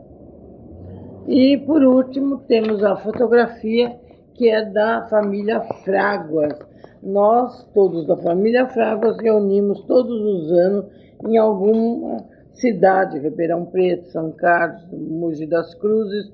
Essa foi feita em, Mogi, em, em Ribeirão Preto na casa da minha, minha cunhada Dias, que era casada com meu irmão Vavá, Oswaldo. E aqui temos a primeira, o primeiro encontro dos Fráguas. Tem todo o grupo. E é uma coisa inédita, né? Porque a família toda se empenha em não faltar no encontro. E é muito bonito isso, porque ficamos sempre dois ou três dias em e, todos juntos, cada um contando o que aconteceu durante o ano, muitas fotografias, muitos comes e bebes, e é muito divertido. Sempre a gente procura um lugar onde tem piscina, porque geralmente a gente faz no mês de abril, maio, e o último foi feito em outubro devido à morte de minha irmã, que ela era uma, e a minha sobrinha que tocava, que, que dava vida né, nesses encontros. Mas a gente procura fazer agora da melhor maneira possível. E queria apenas agora deixar uma mensagem a todas as pessoas, somente para meus filhos, minhas noras e todos os amigos que estão me ouvindo nesse momento. Quero desejar a todos muitas e muitas felicidades, porque a felicidade não se, não, não precisa procurar, ela está dentro de nós, de cada um de nós em cada, cada cômodo de nossa casa, em qualquer pedacinho de nossos quintais. Por isso, precisa conservá-la, sempre com muita paz, muita perseverança, muito amor. É isso que eu desejo a todos que estão me ouvindo, e principalmente meus filhos que saibam levar suas mulheres, suas esposas, e elas também, minhas noras, que, que saibam levar esse casamento para frente, como nós comemoramos agora 50 anos.